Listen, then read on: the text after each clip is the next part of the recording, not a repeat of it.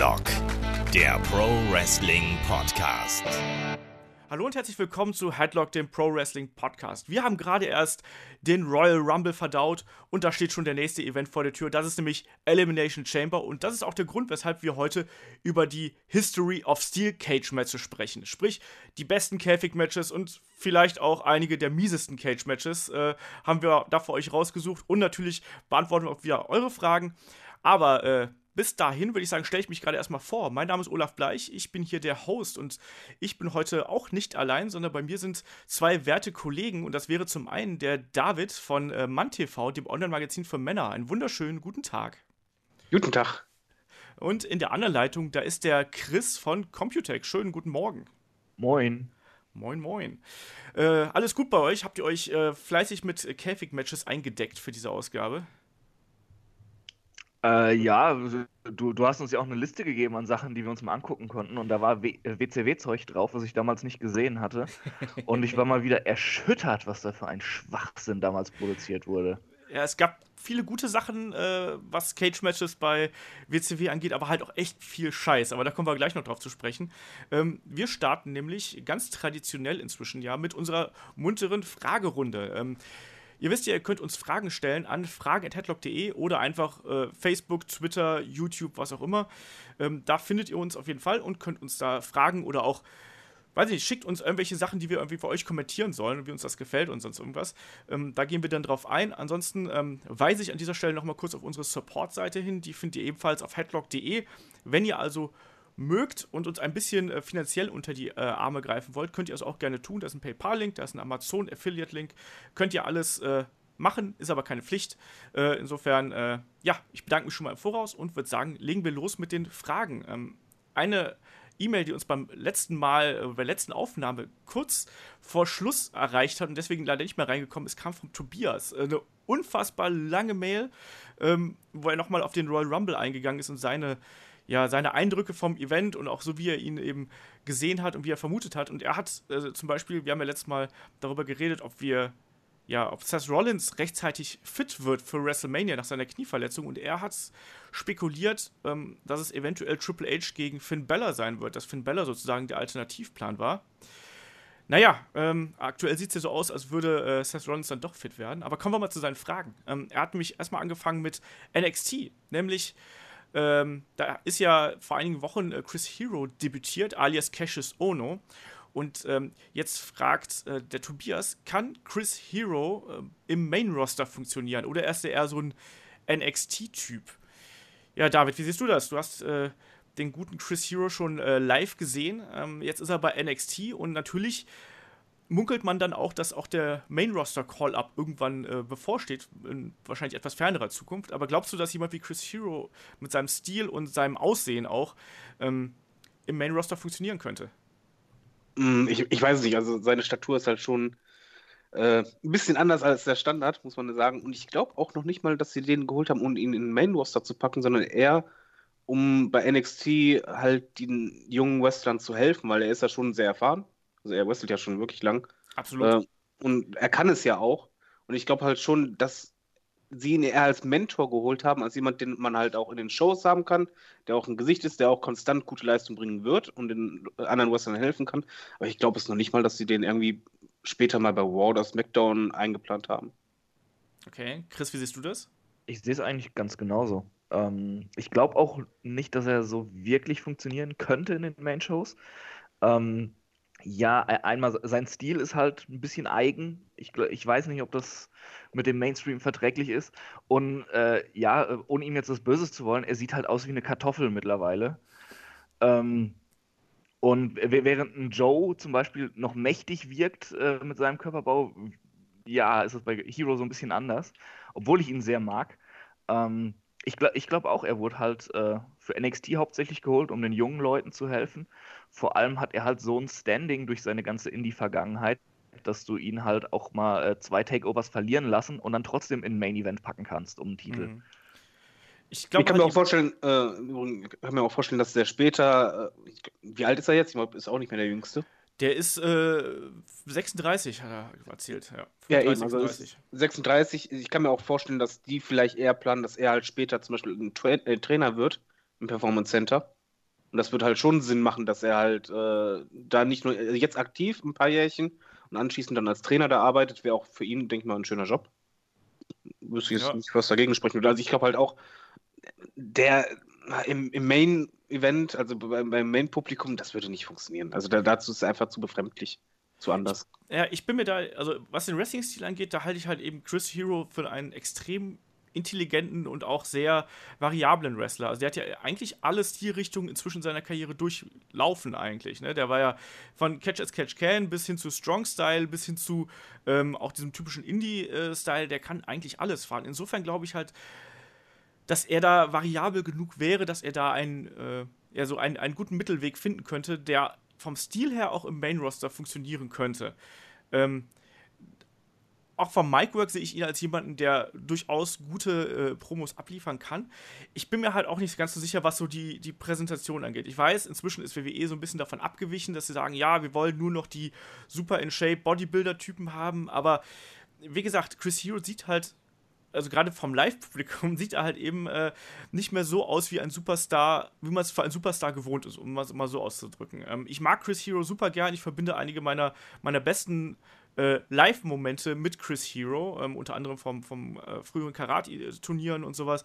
Ähm, aber es ist halt nach wie vor so, dass ich finde, dass er äh, die letzten Jahre einfach keinen Bock hatte, irgendwie großartig auf seinen Körper zu achten. Äh, Ich meine, er sah schon mal schlimmer aus, als es heute tut, ähm, aber er sah auch schon mal bedeutend besser aus. Und ich glaube, ähm, dass das Main- Main-Show-Publikum halt eben doch sehr visuell ist. Und gerade auch die ganzen Kids wollen halt jemanden sehen, der halt irgendwie ähm, larger than life ist und auch irgendwie was Besonderes darstellt, was, ähm, was, das, was die Präsentation angeht. Und ich glaube, das ist Chris Hero aktuell nicht. Ich weiß nicht, ob sie ihn vielleicht noch irgendwie repackagen, sprich mal neues Outfit, neue, neue Intro oder was auch immer.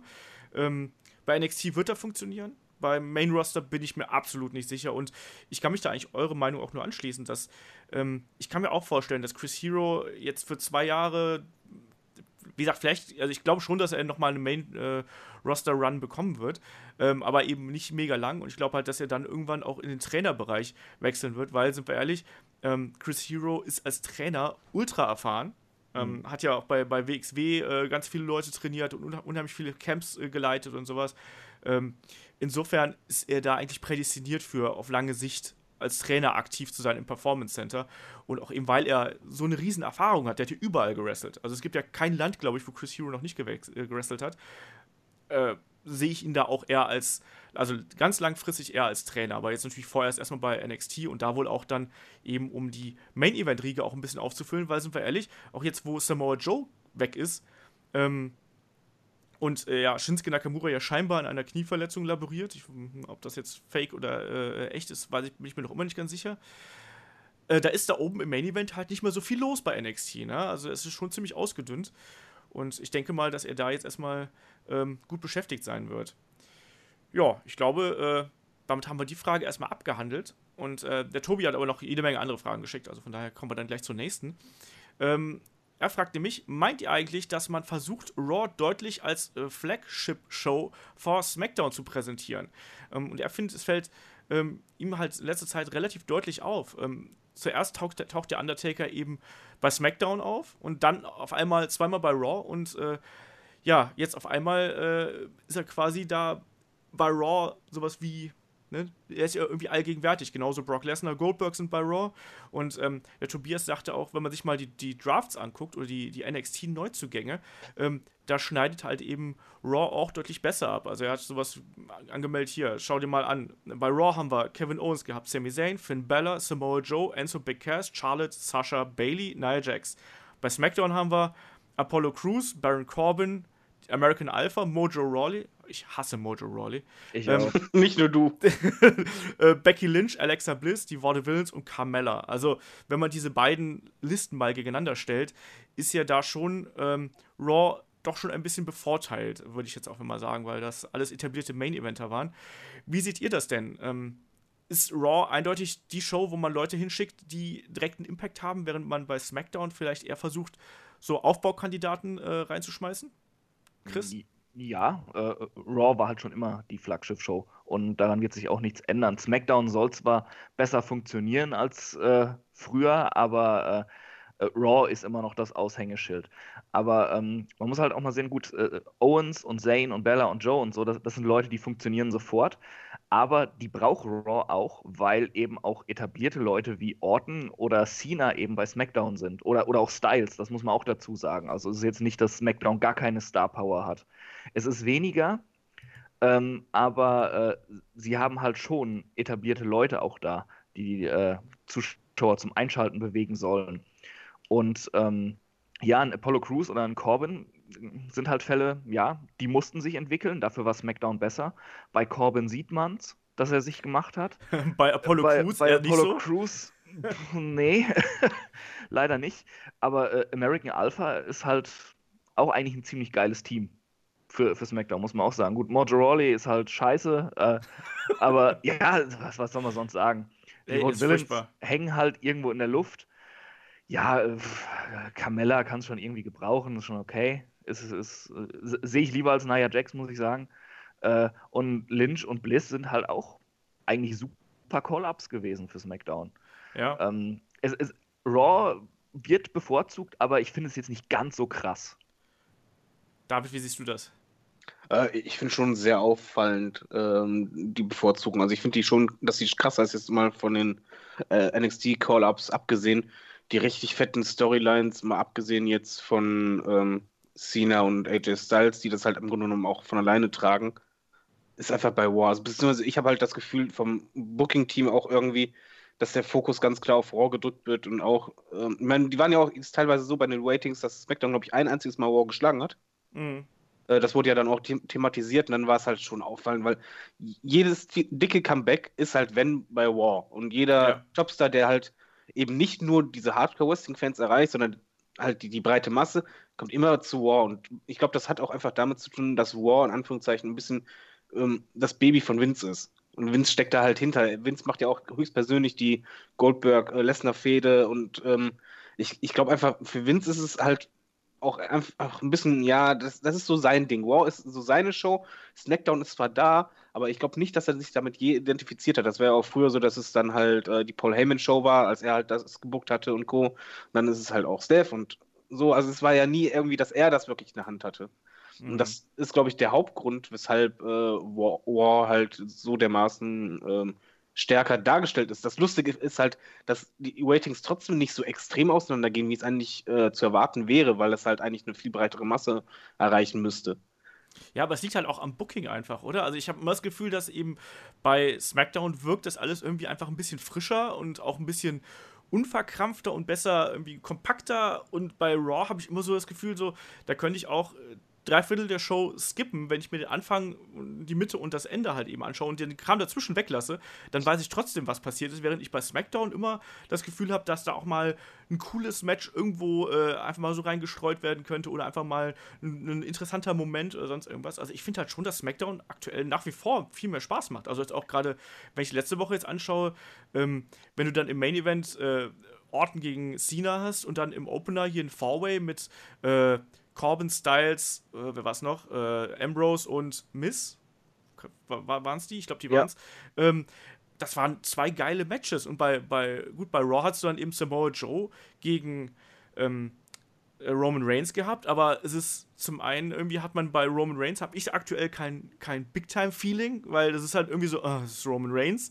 Und auf, auf Samoa Joe habe ich mich zwar gefreut gehabt, aber der Rest der Show war halt irgendwie auch so nebensächlich. Also irgendwie ist da halt schon SmackDown geiler, oder? De definitiv, aber das, Das was du halt noch Problem. bedenken musst, Ja. du? Machst du. Chris, Äh, ich du. erst? Okay, okay. Ja, machst du Ähm, erst. Äh, okay. Äh, sag ich so, ähm, das, das Problem ist bei Raw, die, die Matches werden einem so hingeworfen oft. Und die werden einem sehr, sehr oft hingeworfen, weil äh, nicht viel an, äh, nicht viel Zeit an Stories verschwendet wird, weil irgendwie, äh, ja, das Writing-Team ersetzt halt äh, Fortschritt mit Matches einfach. Und bei SmackDown, sie haben halt ein kleineres Roster und ähm, sie nutzen halt dann auch die Zeit viel mehr wie früher, dass so ein paar, äh, paar Soap-Elemente sogar eingeflossen werden, wie diese ganze Nikki Bella-Shows und sowas. Das muss man nicht gut finden, Genau, aber Carmella es und ist- äh, ja, äh, es- es hat halt- Ellsworth. die meisten haben eine Story und sind in irgendetwas involviert. Und da wirkt auch so ein Fatal Four-Way ähm, passender, weil irgendwie äh, haben alle vier Beteiligten ein gewisses Standing und sind, sind auch irgendwie mal miteinander in Berührung gekommen, dass man ähm, ja, dass man da ein Big Match-Feeling hat. Mhm. Und äh, dieser Mainer, Orton gegen Cena, sind halt zwei große Namen und es wird ja spekuliert, treffen dann bei WrestleMania aufeinander.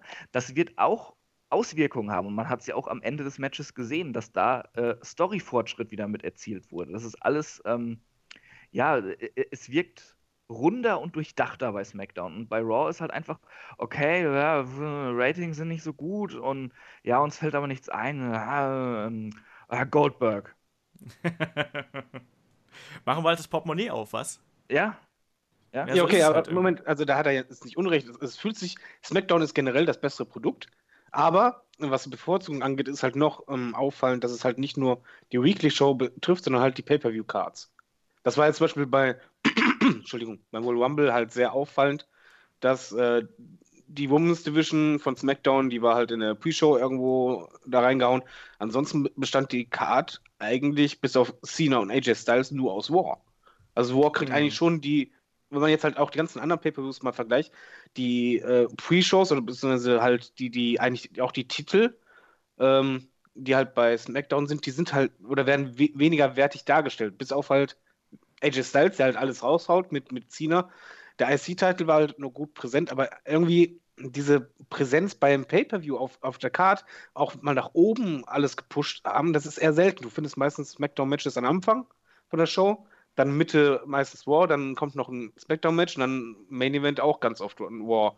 Also es ist schon auffallend, dass halt gerade bei den Pay-Per-Views, wo es halt auch ja, im Grunde genommen der, die Belohnung ist und die Weiterführung der Storylines, dass da meistens War doch bevorzugt wird oder einfach viel präsenter äh, bei den Topspots ist. Beim, beim Rumble würde ich aber auch sagen, dass es daran liegt, dass jetzt direkt schon Elimination Chamber kommt. Äh, hätten sie da jetzt schon etliche Matches verblasen und dann nochmal einen Aufguss beim Pay-Per-View gemacht, wäre halt auch scheiße gewesen. Aber allgemein hast du schon recht, also Raw ist auf jeden Fall prominenter auf den Cards vertreten. Ja, also ich bin auch mal gespannt, wie das eben bei WrestleMania sein wird. Also ich habe jetzt schon, wir haben ja letztes Mal auch so ein bisschen rumgebuckt und hatten ja auch das Gefühl gehabt, dass irgendwie so SmackDown einfach so ein bisschen außen vor gelassen wird. Allein zum Beispiel, dass man bei AJ Styles noch gar nicht genau weiß, wo geht's mit ihm hin und ähm, die großen Kämpfe laufen ja letztlich alle auf Raw hinaus. Ne? Also jetzt äh, nichts gegen Bray Wyatt und Randy Orton, aber das ist halt zum Beispiel ein Kampf, den sehe ich halt irgendwo in der Midcard, äh, mhm. wenn, wenn überhaupt, ne? Und dann aber in der, da hast du irgendwie für Raw sowas wie Roman Reigns gegen Undertaker, Goldberg gegen Brock Lesnar. Ähm, und allein das sind dann ja schon die, die Seller. Triple H. Genau, Triple H gegen Seth Rollins natürlich noch. Das sind die drei, äh, würde ich mal sagen, die drei Hauptmatches. Ähm, plus halt eben dann noch äh, mal sehen, was man eben da mit Cena äh, noch macht. Und dann Aber hast du nur das Frauenmatch, was auch hundertprozentig präsenter sein wird als das SmackDown-Match. Ja. Ja, und dann, dann, dann hat, aber dann hast du diese vier Matches plus halt eben Bray Wyatt gegen Randy Orton als SmackDown-Main-Event sozusagen. Und dann ist die halbe Card auch, oder drei Viertel der Card auch schon fast voll. Da hast du mhm. fünf Matches, die Main-Events sind gefüllt und der Rest ist dann nur noch äh, ja, das Auffangbecken und mal gucken, wie viele Multiman-Matches man dann äh, haben wird. Ne? Also. Boah. Ja. ja es, ist, es ist ja so. Also ich gehe ja da auch davon aus, dass wir entweder ein IC-Title-Ladder-Match oder irgendwie sowas da äh, bekommen. Oder halt nochmal so ein äh, Tag-Team-Cluster-Fuck, wie wir es jetzt beim Elimination Chamber kriegen. Aber was sie halt nicht hinkriegen, irgendwie ist halt komisch. SmackDown läuft eigentlich gut, aber sie bringen es halt selten hin, dass diese Matches auch Money-Matches sind. Man, Cena und Styles, das verkauft sich halt von selber, aber diese anderen Matches haben einfach nicht diese dieses Big-Time-Feeling, was halt War irgendwie trotzdem schafft, obwohl halt War eigentlich die langweiligere Sendung ist. Aber von der Konstellation her ist es einfach spannender. Ich freue mich zum Beispiel halt auch wirklich von der Storyline einfach mehr auf Seth Rollins und Triple H. Das hat einfach mehr Intensität. Roman Reigns gegen Undertaker werden sie wahrscheinlich auch gut machen. Goldberg gegen Lesnar braucht man nichts sagen. Das hat eh Impact und, und Co. Und das zieht es halt durch. Auch bei den Frauen einfach. Wenn du einfach vergleichst, wie krass prominent die Frauen dargestellt werden, mm, über stimmt, das ganze ja. Jahr gesehen. Und dann halt einfach vergleichst dieses Smackdown-Riege. Vorher, Becky Lynch war ja, als sie halt debütiert ist, gehörte sie zu, zu den, äh, zu den Topstars, war halt mit Sascha Banks zusammen und Charlotte. Und nachdem die gedraftet war, ja, die hat auch total den, den Fokus, du hast den Fokus total verloren bei ihr. Das war kurz vom Gefühl her bei den Pay-Per-Views, dass wenn die halt gar nicht mehr da wäre, dann kommt plötzlich doch ein Match, ah, ja, stimmt, die ist ja noch da. Also wenn du dir halt nur die Pay-Per-Views anschaust, hast ja, du ja, ein bisschen das Gefühl, irgendwie fehlt da was. Da haben wir letztes Mal schon drüber gemotzt, dass äh, Alexa Bliss und äh, Becky Lynch einfach mal so in der Pre-Show landen, irgendwie, anstatt dass man das jetzt ähm, vorher äh, oder in der Main-Show dann wirklich auch mal präsentiert. Also ich habe auch schon das Gefühl, dass die Charaktere äh, bei den Damen bei Raw deutlich besser zum Tragen kommen. Obwohl man jetzt, ich, ich halte halt äh, von äh, Charlotte extrem viel, ähm, genauso auch von Bailey, auch wenn ich jetzt aktuell finde, dass diese Raw Women's Division halt da, da muss halt noch endlich die, die Entwicklung rein. Also ich habe das Gefühl, da stagnieren gerade vier Charaktere auf hohem Niveau. Mhm. Und da zähle ich auch Nia Jax zu. Ähm, aber ich sehe aktuell nicht die, den großen Sprung, weshalb ich das auf einmal für WrestleMania toll finden soll. Und ich glaube, dieser Sprung wird aber kommen zu dem Zeitpunkt, wenn ähm, äh, Sasha Banks heel turnt gegen Bailey. Und dann haben wir nämlich den Moment, dass Bailey wirklich als absolut Underdog gegen vier böse Mädchen äh, äh, bei WrestleMania dann eben im Ring steht und dann wahrscheinlich auch Charlottes äh, Streak brechen wird. Wo du das ähm, aber auch merkst, ist noch die Tag Team Division. Da genau dasselbe. Der, der Fokus liegt eindeutig bei, bei, auf War halt, wenn es um Tag Teams geht. Das stimmt, aber bei SmackDown hat man ja auch in letzter Zeit ja überhaupt nichts gemacht. Ne? Also, ich meine, bei Raw hat man halt eben noch immer den Vorteil, dass man zumindest diese Geschichte mit Cesaro und äh, Sheamus und dann eben davor diesen, diese Rekordjagd, auch wenn sie halt eben sehr durchwachsen war, äh, von The New Day hatte. Und bei SmackDown hatte man zwar diese Geschichte mit dem äh, Title Tournament, aber irgendwie dann auch jetzt der, der, der schnelle Titelwechsel dann zu der White Family und dann der noch viel schnellere Titelwechsel zu ähm, American Alpha. Und seitdem ist die American Alpha eigentlich kaum mehr aufgetreten, so gefühlt. Also für mich haben die einfach gar keine Bewandtnis aktuell und sie sind auch für mich so blass, außer dass sie halt eben gute Matches abliefern, aber irgendwie braucht es da für mich ein bisschen mehr, oder? Also Chris, ja. wie siehst du das? Ja, sehe ich schon so, aber äh, so, so, wie, wie äh, Raw jetzt gerade dargestellt wird, finde ich es auch nicht. Also äh, da wird natürlich ein bisschen mehr Fokus auch auf Tag-Teams gelegt. Sie haben immerhin auch drei Stunden zu füllen. Und äh, mit den, ja, mit den Big Matches, ich, ich weiß nicht, also, also Undertaker gegen Reigns habe ich so das Gefühl, dass es eigentlich keiner wirklich sehen will. Es wird halt nur groß, weil der Undertaker noch beteiligt ist. Und Lesnar gegen Goldberg ist halt auch irgendwie mittlerweile recht ausgelutscht das, ist, das lebt halt auch nur von den Namen. Also viel Bewegung ist da auch nicht drin. Da könnte man auch größere Matches haben. Also ja, ähm, Raw äh, kriegt mehr äh, Spotlight und kriegt die größeren Stars, aber äh, dadurch ist es bei weitem nicht geiler, muss ich sagen. Nee, nee, nee, das, nee, nee, das auf keinen Fall. Das sagen wir ja auch. Das, es geht nur um den Fokus. Also es ist halt einfach äh, anders formuliert. Äh, die Pla auf Plakaten von Pay-per-Views siehst du aktuell halt fast immer The War.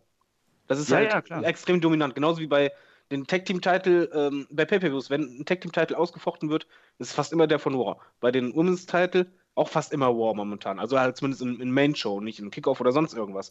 Und auch jetzt, ähm, mein Waynes gegen Undertaker möchte wirklich kein Mensch sehen, aber das ist so ein Paradebeispiel. Undertaker ist ja auch, hat ja bei SmackDown seinen Auftritt gehabt, hat ja auch gesagt, das ist meine Show. Und trotzdem machen sie es halt nicht, dass er gegen jemand aus SmackDown, äh, aus der SmackDown-Riege kämpft und äh, haben diese Storyline dann da rein, sondern sie werden halt Waynes machen wie der War. Das heißt, eigentlich ziehen sie alles rüber, was, was rüber zu ziehen ist, oder halt der Fokus, soweit es geht, auf War. Und SmackDown lebt halt wirklich, wenn es halt jetzt nur um WrestleMania geht oder um, um diese Poster-Faces, halt wirklich momentan nur von, von Styles und, und Cena. Und vorher war es halt noch ein bisschen The, The Miz und, und Sigler, was halt super geil war. Aber selbst das hat ja kaum noch mehr Fokus. Ja, weil gerade über Herrn Sigler werden wir gleich noch bei der äh, Preview zur Elimination Chamber, äh, glaube ich, noch zu sprechen kommen, weil da weiß ich aktuell auch gar nicht, wo man mit dem hin will. Ähm, ja, also ich glaube, wir, wir können uns darauf einigen, dass was SmackDown irgendwie ein bisschen das bessere unterhaltsamere Produkt abliefert, aber eben Raw einfach die besseren Stars kriegt. Also ich glaube, das ist so ja, der, ja. die Quintessenz, die wir hier äh, aus der Geschichte ziehen und da hat der Tobias dann auch ähm, durchaus recht. Ähm, der Tobias hat aber noch eine, noch eine Frage und zwar, da geht es mal wieder in den äh, deutschen Wrestling-Kosmos, aber das könnt ihr vielleicht auch äh, kommentieren. Ähm, und er schreibt nämlich hier in Bezug auf äh, WXW Superstars of Wrestling. Ähm, WXW kündigte unlängst äh, Lucha Underground Stars wie Pentagon Jr., Drago, äh, Angelico und Phoenix an. Ähm, aber Superstars of Wrestling steht ja seit jeher für eine Art Legendenshow. Ähm, die Lucha Underground Stars hätten vielleicht besser in einen regulären Event gepasst. Werden die Erwartungen der Mainstream-Fans enttäuscht und von Hardcore-Fans ähm, Hardcore-Fans müssen halt trotzdem 35 Euro berappen, weil die Superstars of Wrestling ist immer teurer ähm, und müssen obendrein auch noch sitzen statt stehen. Ja, ne? und ähm, wie ist das? Also, wie gesagt, Superstars of Wrestling ist halt eigentlich immer die Legendenshow. Da haben wir letztes Jahr zum Beispiel Leute wie X-Park und Jeff Jarrett gesehen. Ähm, ja, und jetzt holt ähm, WXW, was ich ehrlich gesagt ziemlich cool finde, halt ganz viele Indie-Stars von Lucha Underground drüber. Ähm, super spektakuläre, flashy Gimmicks und so. Trotzdem ist das ja eigentlich was, was nicht so recht zu dem Charakter dieser Show passt. Ähm, wie seht ihr das? Ich glaube, Chris ist noch am ehesten bewandert mit WXW. Ähm, ähm, wie siehst du das? Kannst du dir vorstellen, dass Fans da enttäuscht sind, weil die eigentlich lieber so ein paar äh, schmerbäuchige Ex-WWEler sehen wollten? Äh, ich ich kann zwar nicht nachvollziehen, dass man äh, sich lieber so ein paar Rentner anguckt, aber ja, klar, sind gewiss ein paar, die dann enttäuscht sind. Allerdings, auch wenn äh, es jetzt in den letzten Jahren hauptsächlich Legenden waren. Wenn das Ding Superstars of Wrestling heißt und nicht Legends of Wrestling, dann kann man eben auch einfach große Superstars holen in diesem Ausmaß. Und von daher finde ich das legitim, dass dann einfach mal gerade wo Lucha Underground ähm, so in ist momentan, dann so eine Handvoll Leute geholt wird. Also es dürfte eine coole Show werden. Ähm, wahrscheinlich werden auch einige, die da jetzt rummäkeln, äh, hinterher begeistert die Halle verlassen. Ich kann die WXW verstehen, es wird eine geile Show wahrscheinlich. Ja, der, man muss halt. Du meinst so getreu dem Motto, ja. Meckere hat man immer? Ja, Meckere hat man immer, ganz genau. David, hast du da äh, noch irgendwie deinen dein, dein Senf dazu? Oder? Äh, ja, ich glaube, ich, ich, also ich bin ja halt der, der mega WXW-Fan oder bin da so involviert. Ich fand die Show cool, als wir da waren. Lucha Underground kann ich auch nicht viel mit anfangen. Und ich glaube, genau diese Leute wie ich, die werden halt schon enttäuscht. Also da würde ich mir halt schon überlegen, okay, wenn ich mir jetzt zum Beispiel äh, so eine Karte im Vorverkauf geholt habe, 35 Euro ist nicht wenig Geld. Ähm, und ich weiß einfach, in den letzten Jahren waren immer irgendwelche Legenden da gehe ich ja davon aus, dass die dieses Mal auch dabei sind. Wenn ich das dann im Vorverkauf geholt habe, dann sind die nicht dabei, äh, wäre ich persönlich schon enttäuscht, weil das ist halt, wie gesagt, für 35 Öcken ähm, kannst du halt auch zur WWE gehen, wenn du halt genau mit dieser Intention im Vorverkauf gekauft hast, dass du halt die Legenden 35 halt Euro kannst du nicht zur WWE gehen. Nee. Da kannst du dich in, okay, früher konntest da kannst du zur WWE gehen. Da kannst, du die, da kannst du dich in die Schlange stellen, aber du wirst nicht reingelassen. okay, früher konntest du damit zur WWE gehen. Ähm, also, nein, also ich, ich könnte, ich kann verstehen, wenn jemand enttäuscht ist, wenn er halt mit dieser Intention die Karte geholt hat. Also ich würde die wahrscheinlich dann auch holen, um halt die Legenden, Legenden zu sehen. Ist nicht der Fall. Ähm, die Show wird trotzdem sehr gut wahrscheinlich. Also ähm, selbst wenn man halt mit, mit ähm, ähm Mimimi-Gesicht reingeht, äh, wird man, glaube ich, seinen Spaß haben. Aber es ist halt, also ich kann es halt verstehen. Ich finde es auch nicht, dass es dann Meckern ist, sondern halt, wenn du äh, mit einer Erwartungshaltung reingehst, es ist, als wenn du, was ich, jedes Mal ist Hell in the Cell und du weißt genau, äh, ich möchte unbedingt Käfig-Matches sehen. Und dann in dem Jahr sind halt keine Käfig-Matches, sondern was ich, die ganze Zeit Hardcore-Matches und so. Mag auch geil sein, aber du hast halt eine, einen anderen Grund gehabt, warum du ausgerechnet diese Show halt äh, besuchen wolltest. Ja, ist aber doch auch irgendwo selbst schuld, oder? Man muss sich ja nicht sofort die Karte holen. Man kann ja auch mal zwei Wochen abwarten, bis was bestätigt wird. Das ist das Gleiche äh, bei den Leuten, die immer irgendwelche Spiele oder was vorbestellen und dann meckern, dass es nicht so wird, wie sie es sich vor zwei Jahren vom ersten Trailer versprochen haben. Also. Ja, aber wenn Karten weg sind, sind die Karten weg. Ich weiß ja nicht, wie es abläuft. Wenn, ist ja nicht unbedingt so, dass es in den größten Hallen ist und ähm, ich habe zum Beispiel damals war ich auch in Oberhausen Turbinenhalle äh, bei einer Show, wo halt äh, Rob Van war, wo Bret Hart hinkam, wo ich mega hibbelig drauf war. Und ich habe die Karte sofort im Vorverkauf geholt, weil ich einfach, ich wollte diese Jungs dann sehen, halt, wo ich Schiss hatte, kleine Halle. Nicht, dass das irgendwie äh, dann ausverkauft wird auf, auf einmal. Also das würde ich jetzt halt nicht unbedingt mit Games vergleichen, wo es Ja, aber da war dann doch auch was vorangekündigt, oder nicht? Da waren doch Bret Hart und Rob Van Dam dann angekündigt. Dann hatte sie ja auch einen Grund, dir die Karten zu holen. Ja, eigentlich war nur Bret Hart bislang angekündigt, dass sie da. Ja, ja gut, der, der, der wird dann ja auch schon reichen, aber jetzt so gar nichts und dann, ja, ich kaufe das und ja, ja, jetzt kommen nicht die Leute, die ich äh, mir erhofft habe und jetzt, jetzt meckere ich, das finde ich halt auch lahm. Also. Pff. Ja, Moment, das heißt meckern. Es ist einfach, die Frage ist ja, ob, ob man dann einfach äh, äh, enttäuscht sein äh, könnte. Und das kann ich halt schon verstehen, wenn dann jemand enttäuscht ist bei der Ankündigung. Das heißt ja nicht, dass er dein Event dann kacke findet. Und ich finde halt auch, man sollte nicht jede Art von Kritik immer als Meckerei abstempeln. Weil nee, gebe ich dir halt schon einfach, recht. Ähm, aber wie gesagt, das ist ja auch eine kleine Halle. Und wenn du davon ausgehst, in jedem Jahr war es halt so. So habe ich es ja verstanden, dass es eigentlich immer genau, so war, dass das, das die Show war. Auch, ja. ja, genau. Und dann ist es halt ja, eine Gewohnheit einfach drin. Du erwartest das, du brauchst eigentlich die Karte nicht, weil du weißt, irgendwelche Legenden werden kommen. Und dann kommt es auf einmal, obwohl es eigentlich immer Jahre vorher war, nicht so. Also, das kann ich dann halt schon so. verstehen. Das heißt aber nicht, dass man da jetzt hingehen muss, von wegen so, ah, es wird voll scheiße oder so, aber dass man halt von der Ankündigung, also von der, von der Managed Card oder von den, ähm, der Card der Stars, dass man davon enttäuscht ist äh, im Hinblick auf, auf Preis und dass man halt auch anscheinend sitzen muss. Ähm, kann ich verstehen. Das heißt dann aber nicht, dass das Event dann kacke wird für denjenigen oder dass der dann da mit verschränkten Armen sitzen wird. Aber einfach von, wenn du die Karte siehst, kannst du halt sagen, oh, scheiße. Das, Ja, das Ding ist äh, halt, das, das wer, wer jetzt du oder ich? Ähm, ich, eine gewisse Okay, Enttäuschung hau kann, rein. kann ich ja schon verstehen, aber äh, weißt du, äh, wenn du weißt, die letzten Jahre sind immer irgendwelche alten WWF oder, oder WCW-Leute gekommen oder so. Und ja, da, dann hätte, wärst du aber auch enttäuscht, wenn sie auf einmal Virgil Wrestling Superstar ankündigen. Also äh, du weißt halt nicht, was kommt. Und dann musst du halt damit leben, dass es so kommt, wie du es dir nicht vorgestellt hast. Äh, ja.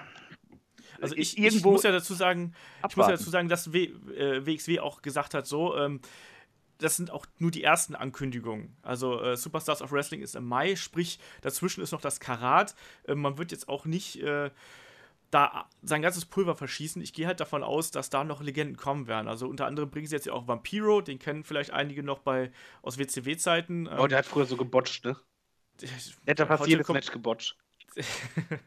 ich mochte den damals sehr gerne, muss ich dazu sagen. Also Boah, furchtbar. ich, ich fand den damals echt cool irgendwie, aber äh, es war, mag vielleicht am war cool. Zeitgeist gelehnt haben. Nee, die Optik war schon cool von ihm, aber er hat halt gebotcht wie sonst was.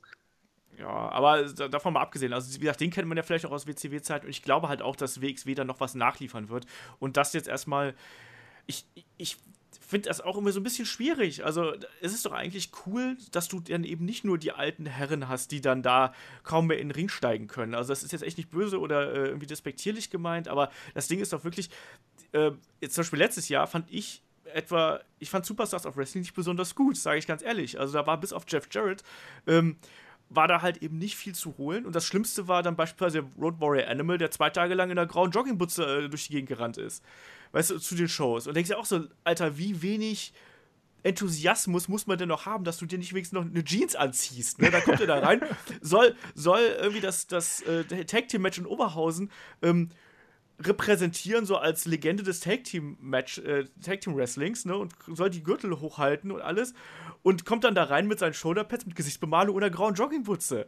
Da habe ich gedacht so, das geht doch nicht. Also, und, und der Witz ist, da gucke ich mir die Show aus Hamburg an, am Abend vorher, und dann greift er halt da ein und schlägt, ich glaube, jemand von Cerberus, ich weiß nicht mehr genau, wer es war, ich glaube, Ilja oder so, schlägt er dann halt nieder. Und, äh, und auch dieselben Klamotur, so, das, das muss doch nicht sein, ne? Und es ist halt immer das, Ding auch, dass man dann, äh, ja, schauen muss, wie fit sind noch die Leute. Und auf der anderen Seite denke ich mir lieber, wenn man halt diese Legenden dann da hat, ähm, muss man natürlich auch überlegen, was man wrestlerisch bieten kann. Also zum Beispiel, ich weiß gar nicht, das war glaube ich das Jahr davor, da hatten sie Ultimo Dragon da, total cool. Der hat sich aber irgendwie auf dem Flughafen irgendwie den Ischias-Nerv eingeklemmt. Der hat auf jeden Fall irgendwas im Kreuz gehabt, der konnte sich kaum bewegen. Ähm, konnte da wenig machen. Äh, X-Pac äh, war auch so ein Kandidat, der zum Beispiel wohl äh, vorher gesagt hat, dass es nur, ähm, dass er nur Tag Team Matches bestreitet. Das war auch ein gutes Tag Team Match, was der hinterher bestritten hat, aber ähm, du bist natürlich immer mit Legenden, gerade was so das Aktive im Ring äh, Geschehen angeht, bist du natürlich immer limitiert. Insofern, ich bin da eher auf der Schiene, dass ich sage, ich schaue mir lieber schönes Wrestling an und sitze dabei, ähm, als dass ich mir die Legenden anschaue, sag mir, boah, cool, ich habe Jeff Jarrett gesehen und ähm, sehe dann aber vielleicht, bei Jeff Jarrett war es jetzt nicht der Fall, aber bei anderen äh, Leuten zum Beispiel, Road Warrior Animal, und werde dann eventuell dann bei der Show enttäuscht. Also ich bin dann eher jemand, der lieber sich gute Matches anschaut als die Legenden. Aber, Aber das geht ja den, jetzt, den, den Tobi geht es ja genau nicht darum, ob es eine gute Genau. oder schlechte Show wird, sondern ihm geht es halt darum, den Grund, warum man hingeht. Wenn, wenn du jetzt zum Beispiel aus Nostalgie, was ich, die Leute stehen Schlange, um bei David Tesselhoff ein Autogramm und ein Foto zu kriegen, ist es ja nicht, weil der heute immer noch so geil ist oder weil, er so geile schauspielerische Leistung jetzt heute abliefert, sondern einfach der Nostal Nostalgiefaktor. Ja, ist genauso wie, wie damals halt Bret, Bret Hart auch, weißt du, der, der schlicht zum Ring und du dachtest, ach du Scheiße, trotzdem hat die alle getobt wie sonst was. Dabei hat er nur ein bisschen Blabla gemacht. Das war einfach nur so, und, das ist einfach nur ein Pullover, weißt du, aber trotzdem, manche, manche Shows siehst du halt einfach, ich meine, WXW macht so viele Shows, die halt wirklich richtig geil sind. Ähm, bei, bei den Veranstaltungen gehen halt wahrscheinlich auch einfach Leute hin, der Nostalgie, Nostalgie wegen und weniger wegen der Matchqualität, sondern einfach, ich möchte die Jungs mal wiedersehen. Genau, und deswegen kann ich es auch nachvollziehen, dass man nach dieser ersten Ankündigung halt so ein bisschen, ja, äh, jetzt nicht enttäuscht, aber vielleicht einfach so ein bisschen so, hm, das war die letzten Jahre anders und ich habe jetzt einfach mal was anderes erwartet. Wo Ähm, findet das eigentlich statt? Auch wieder in der Turbinenhalle. Äh, nee, das stimmt gar nicht. Das, das ist aktuell, ähm, äh, da gab es jetzt ein bisschen äh, Turbulenzen wegen. Äh, gab, aktuell ist ja eh bei der WXW so ein bisschen schwierig mit den Hallen. Die haben jetzt ja auch ein paar Shows verlegt. Ähm, also zum Beispiel jetzt im Juli findet ja Shortcut to the Top und der Progress Event finden ja auch in Köln statt, lustigerweise.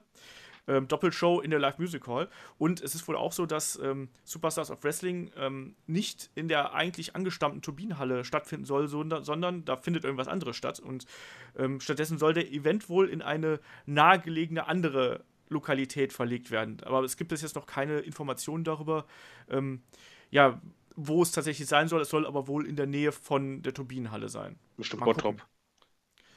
Ich weiß nicht, gibt es da noch Hallen? Ich kenne mich da nicht aus. Gibt's Ja, bei Bottrop gab es so eine 700, Horror-Convention, da hatten sie eine große Halle noch mittendrin. Das ist eigentlich vom Auto 10 Minuten von da aus. Ja, es geht halt darum, dass da müssen halt irgendwie 600, 700, also sagen wir mal so 500 bis 700 Leute reingehen, ringen und so weiter und so fort. Ich weiß es nicht genau. Ich wollte es, ich bin ja heute auch bei, äh, bei der WXW dazu Gast äh, hier in Köln und äh, habe ja da auch ein Interview mit dem äh, Kollegen Christian Michael Jacobi, äh, kleiner, kleiner Plug hier. Ähm, und den werde ich da auch nochmal drauf ansprechen und werde mal horchen, ob es da, er wird mir garantiert noch nichts sagen. Das ist, da bin ich mir sehr sicher, so viel Profi sind ja die, die Leute von WXW inzwischen. Aber mich würde halt interessieren, warum plötzlich so viele äh, Verschiebungen aufkommen, weil früher war es halt eben nicht so. Früher war es eigentlich immer so, dass die Turbinenhalle da sehr sicherer ja, Ankerpunkt eigentlich im Programm von WXW war und jetzt äh, auf einmal zwei Shows hintereinander quasi verschoben worden sind, finde ich schon ein bisschen merkwürdig. Was ich übrigens ganz lustig finde bei WXW, anscheinend ist es in Deutschland ja so von der Crowd her wie in Amerika, dass es halt so Städte gibt, wo du weißt, da ist die Crowd richtig steil und dann Mhm. andere Städte so, da ist ein bisschen ruhiger. Also ich finde, Turbinenhalle hat ja auch den Ruf beim deutschen Wrestling von wegen, okay, da geht schon ein bisschen mehr die Post ab. Das, das schwankt auch inzwischen, ähm, muss ich sagen. Also die, die lauteste Crowd soll wohl gemeinhin, ähm, also Leipzig muss wohl sehr, sehr laut sein und Hamburg natürlich. Hamburg ist die, die Power Crowd, wie es ja äh, die WXW immer beschreibt. Oberhausen schwankt in letzter Zeit so ein bisschen, weil inzwischen auch eben bei ähm, der Oberhausener Crowd halt eben auch sich da da mischt sich das Publikum ein bisschen. Da hast du halt auch eben häufiger, gerade in den Sitzplätzen, hast du häufiger einfach mal die Zuschauer, die sich einfach nur berieseln lassen wollen und dann höchstens mal klatschen oder so. Äh, das, also die letzten Shows, da war es wieder ein bisschen, da war es wieder ein bisschen besser, manchmal ist es ein bisschen ruhiger, das, das geht schon. Aber zum Beispiel beim Karat äh, äh, jetzt im März, da wird es halt dann mega abgehen. Davon kannst du mal ausgehen. Das ist eine, die Halle ist ja wohl kurz vor ausverkauft, also sprich äh, 750 bis 800 Leute dann da in der Turbinenhalle. Und äh, wenn die dann anfangen, heute ist Karat zu rufen, also da freue ich mich schon drauf. Ich will auch. Ja. ja, es, es, es gibt wohl noch vereinzelte, vereinzelte Tickets, äh, aber ich glaube, ich weiß gar nicht, ob es noch äh, drei Tages-Tickets gibt. Aber ich glaube, ich glaub, es gibt noch auf jeden Fall noch Stehplatz, glaube ich, gibt's. Ich glaube, Sitzplatz glaube ich nicht mehr. Ach, ich mir aber nicht ganz. Nee, Sitzplätze sind weg. Ja, genau, so war das. Ne? Sitzplätze gibt es nicht mehr, nur Stehplätze. Aber so zum Beispiel für ein Event oder so, ich meine, gerade du, David, bist ja äh, räumlich relativ in der Nähe. Wenn du jetzt nicht jeden Tag mitnehmen willst, kann man auch mal ganz gut ein Event stehen. Also jetzt heute zum Beispiel in Köln stehe ich auch. Ja, ich muss zugeben, au- auch an die Hörer, die halt noch nicht bei WXW waren, äh, ich war ja le- letztens dann halt mit Olaf mal da. Äh, ich muss echt zugeben, dass ich anschließend nach Hause kam und ich habe einfach nur meine besseren Hälfte, die leider krank war an dem Tag, obwohl wir eine Karte geholt hatten. Äh, einfach habe ich ganz, ganz trocken gesagt, das war der beste Wrestling-Event oder zumindest der, bei dem ich am meisten Spaß hatte, obwohl ich halt bei mehreren WWE-Shows, also Hausshows dabei war, weil das war richtig unterhaltsam und ich kann das echt empfehlen. Wer noch nicht dabei war, mal ausprobieren, das hat echt Bock gemacht. Ja, es ist halt so, WWE bei Hausshows ist ja auch immer so ein bisschen mit der Handbremse, ne? Und das ist ja WXW äh, nur sehr selten, sagen wir es mal so. Ja, es war auch gutes Entertainment einfach. Das, das war Ja, ja. sehr spaßig auch. Äh, teilweise hat, hast du einfach den Wrestlern angemerkt, dass sie voll Spaß dran hatten und haben sich da an ihren Jux gemacht. War super. Ja, aber würde ich sagen, wir haben aber hier noch ein paar mehr Fragen und bevor wir uns hier zu lange an der WXW aufhalten, da gibt es ja dann auch noch jetzt in den kommenden Tagen nach dem Release dieses Podcasts gibt es auch noch genug Material auf unserem YouTube-Kanal, weil ähm, da bringe ich einiges mit. Ähm, wir haben auch noch ein paar andere Fragen gekriegt. Der Lukas schreibt nämlich, ähm, dass er äh, in einer anderen Facebook-Gruppe gelesen hätte, dass WWE ja auch beim aktuellen Starpotenzial ähm, einen 40-Mann Royal Rumble hätte bringen können, statt dem normalen Rumble. Ähm, wie sehen wir das? Äh, lieber 30, 40 Mann, ist das eine Qualität vor Quantität oder wie ist das? David. Äh, ich fände es cool. Also ich, äh, ich fände es cool in dem Moment, wenn man aber die Abstände zwischen den äh, Entrances nicht verkürzt, weil das hat mich damals gestört, als man den 40er hatte. Äh, und ich fände es dahingehend cool. Man hat eigentlich mittlerweile so viele Stars, dass man halt nicht nur äh, Undercarter drin hat, die kein Arsch kennt, sondern halt wirklich genug Leute. Und dann hätte man auch Platz gehabt, ähm, um halt auch ein paar überraschende Comebacker drin zu haben, weil das fehlt mir bei diesem Rumble total. Und ich Ja, habe da nichts gegen. halt. Es, ich finde, es kommt halt immer, ich mache mal wieder hier den, äh, den Mittelweg.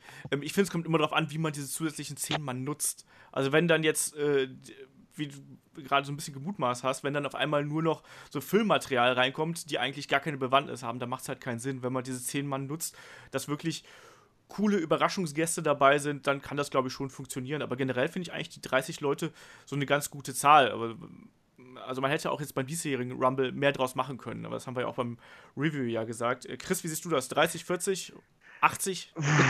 80 Mann Rumble, alle zeitgleich bringen. Ja. Äh, 80 äh, Leute, aber dann nur äh, Legenden, bitte. äh, nein, äh, ich sehe es eigentlich genauso wie du, Olaf. Ähm, 30 ist eigentlich eine ziemlich gute Zahl. Sie haben es in vielen Rumbles sehr gut damit hinbekommen, äh, sowohl ähm, relevante Leute aus der aktuellen Garde als auch Allstars zu holen. Aber David hat schon recht, dieses Jahr hat irgendwie so was gefehlt an, an Gästen halt, die mal genau. auftauchen. Genau. Äh, dieses Jahr hätte es dem Rumble gut getan mit 40 Mann. Ähm, obwohl man natürlich auch sagen muss, äh, dieser 30, äh, 30er Rumble, da waren trotzdem genug große Leute drin, die null Payoff hatten irgendwie im Rumble-Match. Also so, so äh, ein Zane oder sowas ist halt auch ohne großes Pipapo eigentlich rausgeflogen. Und auch ein Jericho, die, die halt lange drin waren, aber nie irgendwie so einen Moment im Match hatten. Äh, allgemein müsste beim Rumble mal wieder ein bisschen sorgfältiger gebuckt werden. Da ist es mir dann auch egal, ob es 30 oder 40 Leute sind. Ja, das Ding beim diesjährigen Rumble war halt einfach, dass der Fokus eindeutig auf fünf Leuten lag und der andere, der, der restliche Teil dieses äh, Kampfes war halt eigentlich nur Staffage. Und die dienten dazu, irgendwann von äh, Reigns, Undertaker, Goldberg, äh, wen haben wir noch, Lesnar, äh, Strowman rausgeworfen zu werden. Und das war es dann halt eben auch. Ja, das Schlimme war ja vor allen Dingen, dass halt äh, von diesen fünf Mann kam einer am Anfang, dann lange Zeit gar nichts und alle warten nur darauf, dass sie kommen. Und Grunde genommen fing dann der Wumble erst so mit Nummer 24 herum an. Ja, Eben, also ich finde mal, so allein die, die Masse an Wrestlern bringt es halt nicht. Ich fand zum Beispiel, es gab ja einen 40-Mann äh, Royal Rumble, ich glaube 2000, boah, was war das, 2000? Ja, da hatten sie die Abstände verkürzt. 10, irgendwie sowas. 10, Aber nee, den fand ich halt nee, auch Moment, 10 war der, den Edge gewonnen hat. Das müsste dann 11 gewesen sein, oder? Den, den Del Rio, Del Rio gewonnen hat, hat. Genau. Und dann ging, genau, zu WrestleMania 27 gegen Edge ging. Das war das letzte Match von ihm. Wobei, das wusste ich, äh, vor diesem 40er Rumble war die Vorfreude bei den Fans eigentlich noch höher als beim 30er sonst, weil man wirklich dachte, 40 Mann, okay, jetzt kommen echt Star Power, jetzt können sie echt wirklich Comeback reinknallen mehr Zeit und so weiter. Da hatten sie alles sehr schnell abgerissen und sehr viel, ja, äh, Lowlights reingepackt. Und das war dann halt schlecht. Ich bin da auch bei, bei Chris.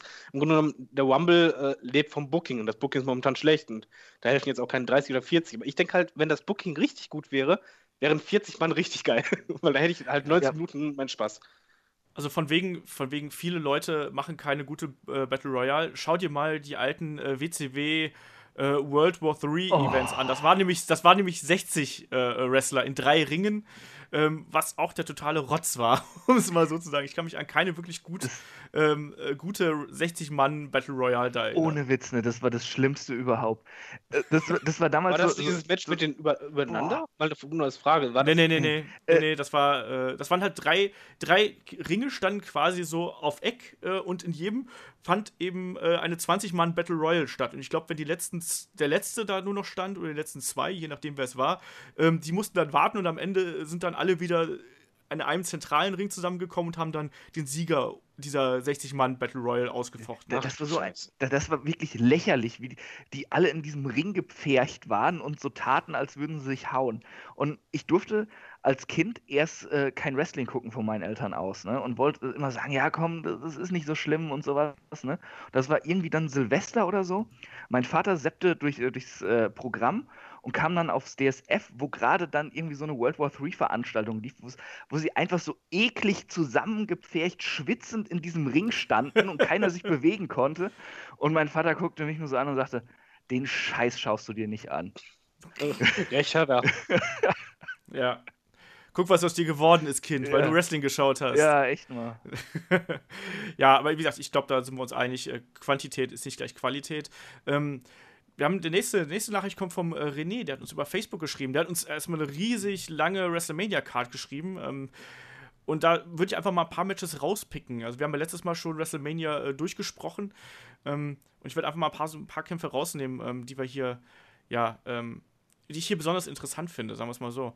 Ähm, er sieht zum Beispiel das Tag Team Match, das Intergender Tag Team Match zwischen John Cena und Nikki Bella gegen The Miz und Maurice als sehr wahrscheinliches Aufeinandertreffen, was ich wiederum sehr anstrengend finde. Es gab ja letztens schon die Gerüchte, dass das mit einem äh, Heiratsengel von John Cena enden würde. Wäre das nicht super? Ey, das wäre jetzt mal unscheiß. Ein Heirats ich habe ja erst letztens einen Heiratsantrag gemacht, ne? Wie scheiße ist das denn, einen Heiratsantrag quasi schon vorher anzukündigen? Das geht ja mal gar nicht. Und jetzt mal, was ich noch schlimmer finde, ist eigentlich äh, die, die Nachricht, die jetzt letztens da durch die Newsfeeds ging, dass Nikki Bella halt einen neuen Vertrag kriegt. Und zwar als Teilzeitwrestlerin. Was ich ja, absolut suspekt. Ja, Entschuldigung, die WWE, wie verkorkst muss die WWE denken, dass Nikki Bella dermaßen zieht, dass sie halt diesen Teilzeitvertrag kriegen darf? Das ist Wahnsinn. Ich war ohne Scheiß, ohne John Alter, diesen Money. Ja, aber ohne John Cena. Money. Mal ehrlich, die wäre gar nichts, ne? Und jetzt kriegt ihr einen Teilzeitvertrag, wo ich einfach nur denke, das gibt's nicht. Am besten jetzt nur noch einen Heiratsantrag, was auch nicht sein kann. Und The Mist tut mir dann nochmal leid, weil der eigentlich viel mehr drauf hat. Mit Maurice super funktioniert, dann hast du sowas. Dann ist es, kann bitte Chris Nikki Bella equals Ratings, ja, sage ich ja, dazu ist, nur. Ist sie dann, wenn sie diesen Teilzeitvertrag kriegt, sowas wie Boob Lesnar? So in etwa verdient wahrscheinlich auch noch ähnlich viel Kohle. Aber der ist ohne Scheiß, das ist äh, völlig suspekt. Ich kann mir auch nicht vorstellen, dass die WWE denkt, dass die Zuschauer das sehen wollen. Ja, ich weiß es auch nicht. Das ist halt die, für die Total Bella-Fraktion ist das, glaube ich. Ich finde es auch ganz furchtbar. Ich finde auch, dass Leute wie John Cena und The Mister vollkommen verschenkt sind. Mhm. Muss ich nicht sehen, aber ich weiß auch nicht, wo wir die sonst anderswo hinstecken sollen. Also, wie gesagt, wir könnten Miss halt noch um IC-Title nochmal fäden lassen im Multiman-Match. Das hat äh, der René hier auch. Irgendwie ein Leiter-Match äh, mit Dean Ambrose, Baron Corbin, Kalisto, Sigler, Cruz und Rawley. Ich hasse Rawley. Und, ähm, Und ähm, also ich finde, er, er, ist relativ d'accord mit unserer Karte, die wir beim letzten Mal aufgestellt haben. Was ich ganz interessant finde, ist, ähm, dass er Kevin Owens gegen Samoa Joe ähm, sieht und äh, mit einer kleinen Begründung ähm, im Nachhinein. Nämlich ähm, nach dem Titelverlust gegen Goldberg beschwert sich Owens, dass Triple H ihn, also sein äh, Pick-Guy, verraten hat, da er zugelassen hat, dass Owens gegen Goldberg ran muss und wird daraufhin von Joe ange angegriffen und äh, somit würde Owens Babyface turnen. Ja, aber da hat er einen leichten Gedankenfehler drin, meiner Meinung nach, weil wenn du seine Karte anschaust, äh, hat er nämlich Chris auch komplett vergessen. Nee. nee. Chris Jericho tritt gegen Sami Zayn an. ja, aber das, das, ist. Also, jetzt von der Logik her, jetzt mal ohne Scheiß. Ich glaube, ihr seht das gleich, oder? Die bauen doch jetzt die ganze Zeit diese Friendship-Storyline äh, so lange auf, das wäre Banane, wenn die dann plötzlich, in dem Moment, wenn der Titel weg ist, die dann nicht gegeneinander fäden lassen. Ja, ja, das, das stimmt schon, aber ich, ich glaube, dass der René gerne Samoa Joe auf der Karte hat. so, das ist, glaube ich, das Ding. Joe wird ja auch irgendwie auf der Karte sein, da, da gehe ich stark davon aus. Aber uns äh, gegen Samoa Joe halte ich auch für sehr, sehr unwahrscheinlich. Vor allem, ähm, weil Owens jetzt nicht äh, so vom Publikum diesen Drang hat, Face zu turnen. Also das wäre irgendwie so, so verschenkt. Also das, das wäre eher so, ja gut, äh, ich ändere jetzt meine Gesinnung und niemanden interessiert es so wirklich. Ja? Also oh, Owens ist ja auch kein richtiger Heel-Charakter. Ja, Owens ist halt Owens, ne? Er, er, wird halt einfach nicht so in diese Richtung gedrängt, wird nicht so passen irgendwo. Äh, mhm. da, da wird das ein bisschen anders ablaufen. Äh, ja, ich, ich auch hier äh, äh Jericho gegen Zayn um, um US-Titel. Ich denke eher, dass Jericho den vor WrestleMania noch verlieren wird. Genauso wie Owen seinen Titel verlieren wird. Und dann zicken sie sich halt gegenseitig an. Dass sie halt nicht mehr halt, dieses äh, Gewinner-Couple sind. Ich glaube, Jericho ja. wählt den Titel. Das geht um den US-Titel dann bei Kevin Owens und ihn. Das, das glaube ich mich das auch. Das wäre auch so Owens... ein Downgrade, oder? Das, ja, natürlich. Aber ich glaube, das Owens halt... mit Card. ja, ja gut, das stimmt schon selbst mit Universal Title sind es in der Midcard. Also von daher, ich glaube halt auch, dass es ähm, Jericho gegen Owens um den US-Title wird und dass Owens dann irgendwie seinen Freund am Ende mit irgendwas niederschlägt und dann den Gürtel gewinnt und auf die, äh, auf die Karriere, auf die Freundschaft scheißt, um es mal so zu sagen. Ich sag, ja. Sami Zayn gewinnt den Titel noch vorher. Na. Ah. Meinst du bei, bei Fastlane oder sowas? Ja, ja, irgendwie so. Ja, oder, oder von mir aus jemand anders. Auf jeden Fall verliert Jericho den auch noch. Die verlieren beide bei Fastlane ihre Titel. Ja, apropos WrestleMania, ähm, René fragt auch, wie viel kostet denn eigentlich so eine Reise zu WrestleMania? Jetzt hast du ein Match übersprungen. Ich habe ein Match, ja, ich hab, wollte ja auch nicht alle Matches Okay, nein, aber was du markiert hast, ja, ist okay. Schade.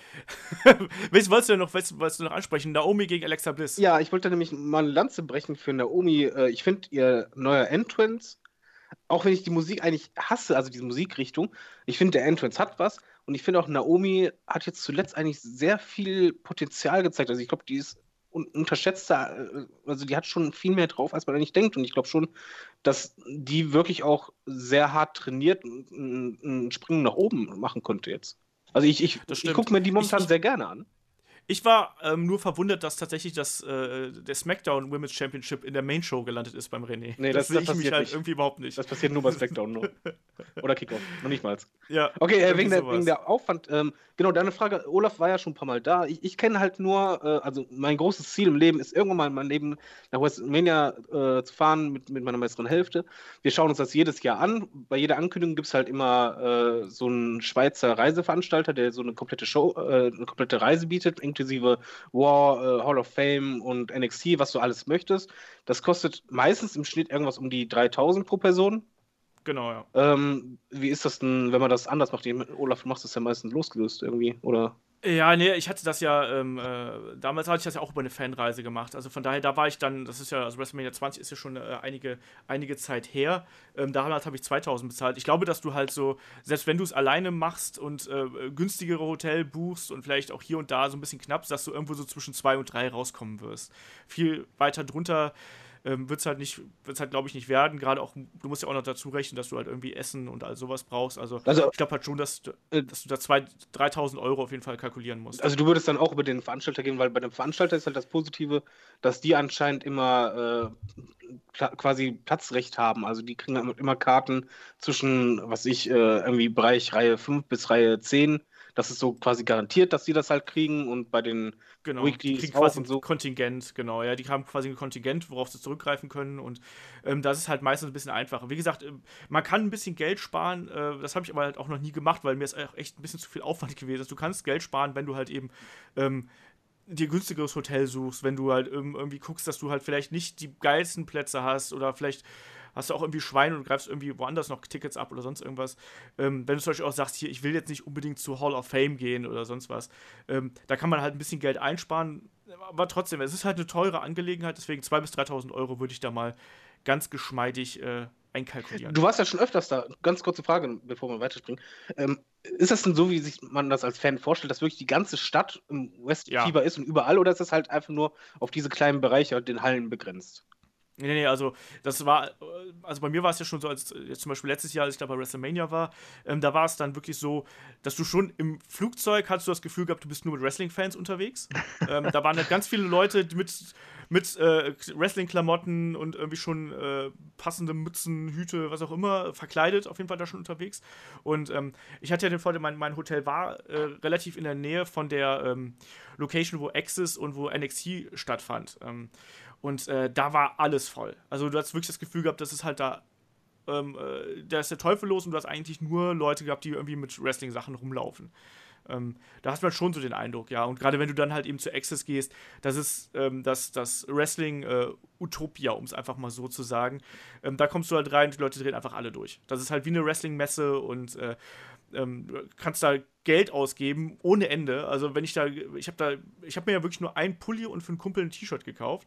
Ähm, aber ich habe Leute gesehen, die sind da wirklich da quasi mit Einkaufswagen mehr oder weniger rausgefahren mit Merchandise, ne? Und ähm, unfassbar, was, was das da für eine Marketingmaschinerie ist und aber auch was, wie, wie geil die Leute das einfach finden. Also ich habe selten halt so eine Energie äh, erlebt, was halt Wrestling angeht, weil du einfach das Gefühl hast, so ja, die kommen ja alle hin und die reisen um den gesamten Globus und sparen sich das auch teilweise dann von äh, wirklich hart ab, dass sie sich das irgendwie leisten können. Und dafür ist es halt dann richtig geil. Also das ist das ist halt ein Wrestling-Festival und das ist das Schöne an der Sache. Und du weißt genau, dass alle Leute lieben das, was da jetzt gerade stattfindet und finden das geil und ähm, das macht dann eben wirklich den, den, Reiz von dieser ganzen Geschichte aus. Da würde ich mal sagen, sollte ein Hörer zu WrestleMania fliegen, soll er bitte äh, irgendwie ein, zwei Fotos an unsere Pinnwand posten.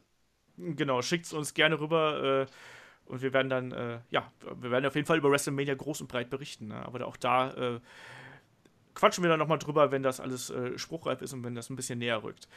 Nächste Frage. Der Kim hat uns auch äh, nochmal über Twitter erreicht. Und zwar ähm, hat er auf einige ähm, ja, Interviews von äh, Deutschland Radio Kultur verwiesen. Da waren nämlich ähm, Ahmed Scher und äh, Crazy Sexy Mike von der äh, GWF äh, äh, zu Gast und haben ähm, Donald Trumps Wahlkampf mit Wrestling verglichen. Ähm, wir wissen ja auf jeden Fall, dass Donald Trump ja eine lange Geschichte mit WWE hat und zum anderen ähm, ging es darum auch, dass Donald Trump eben seine Promos auch äh, sehr heelmäßig aufbereitet hat.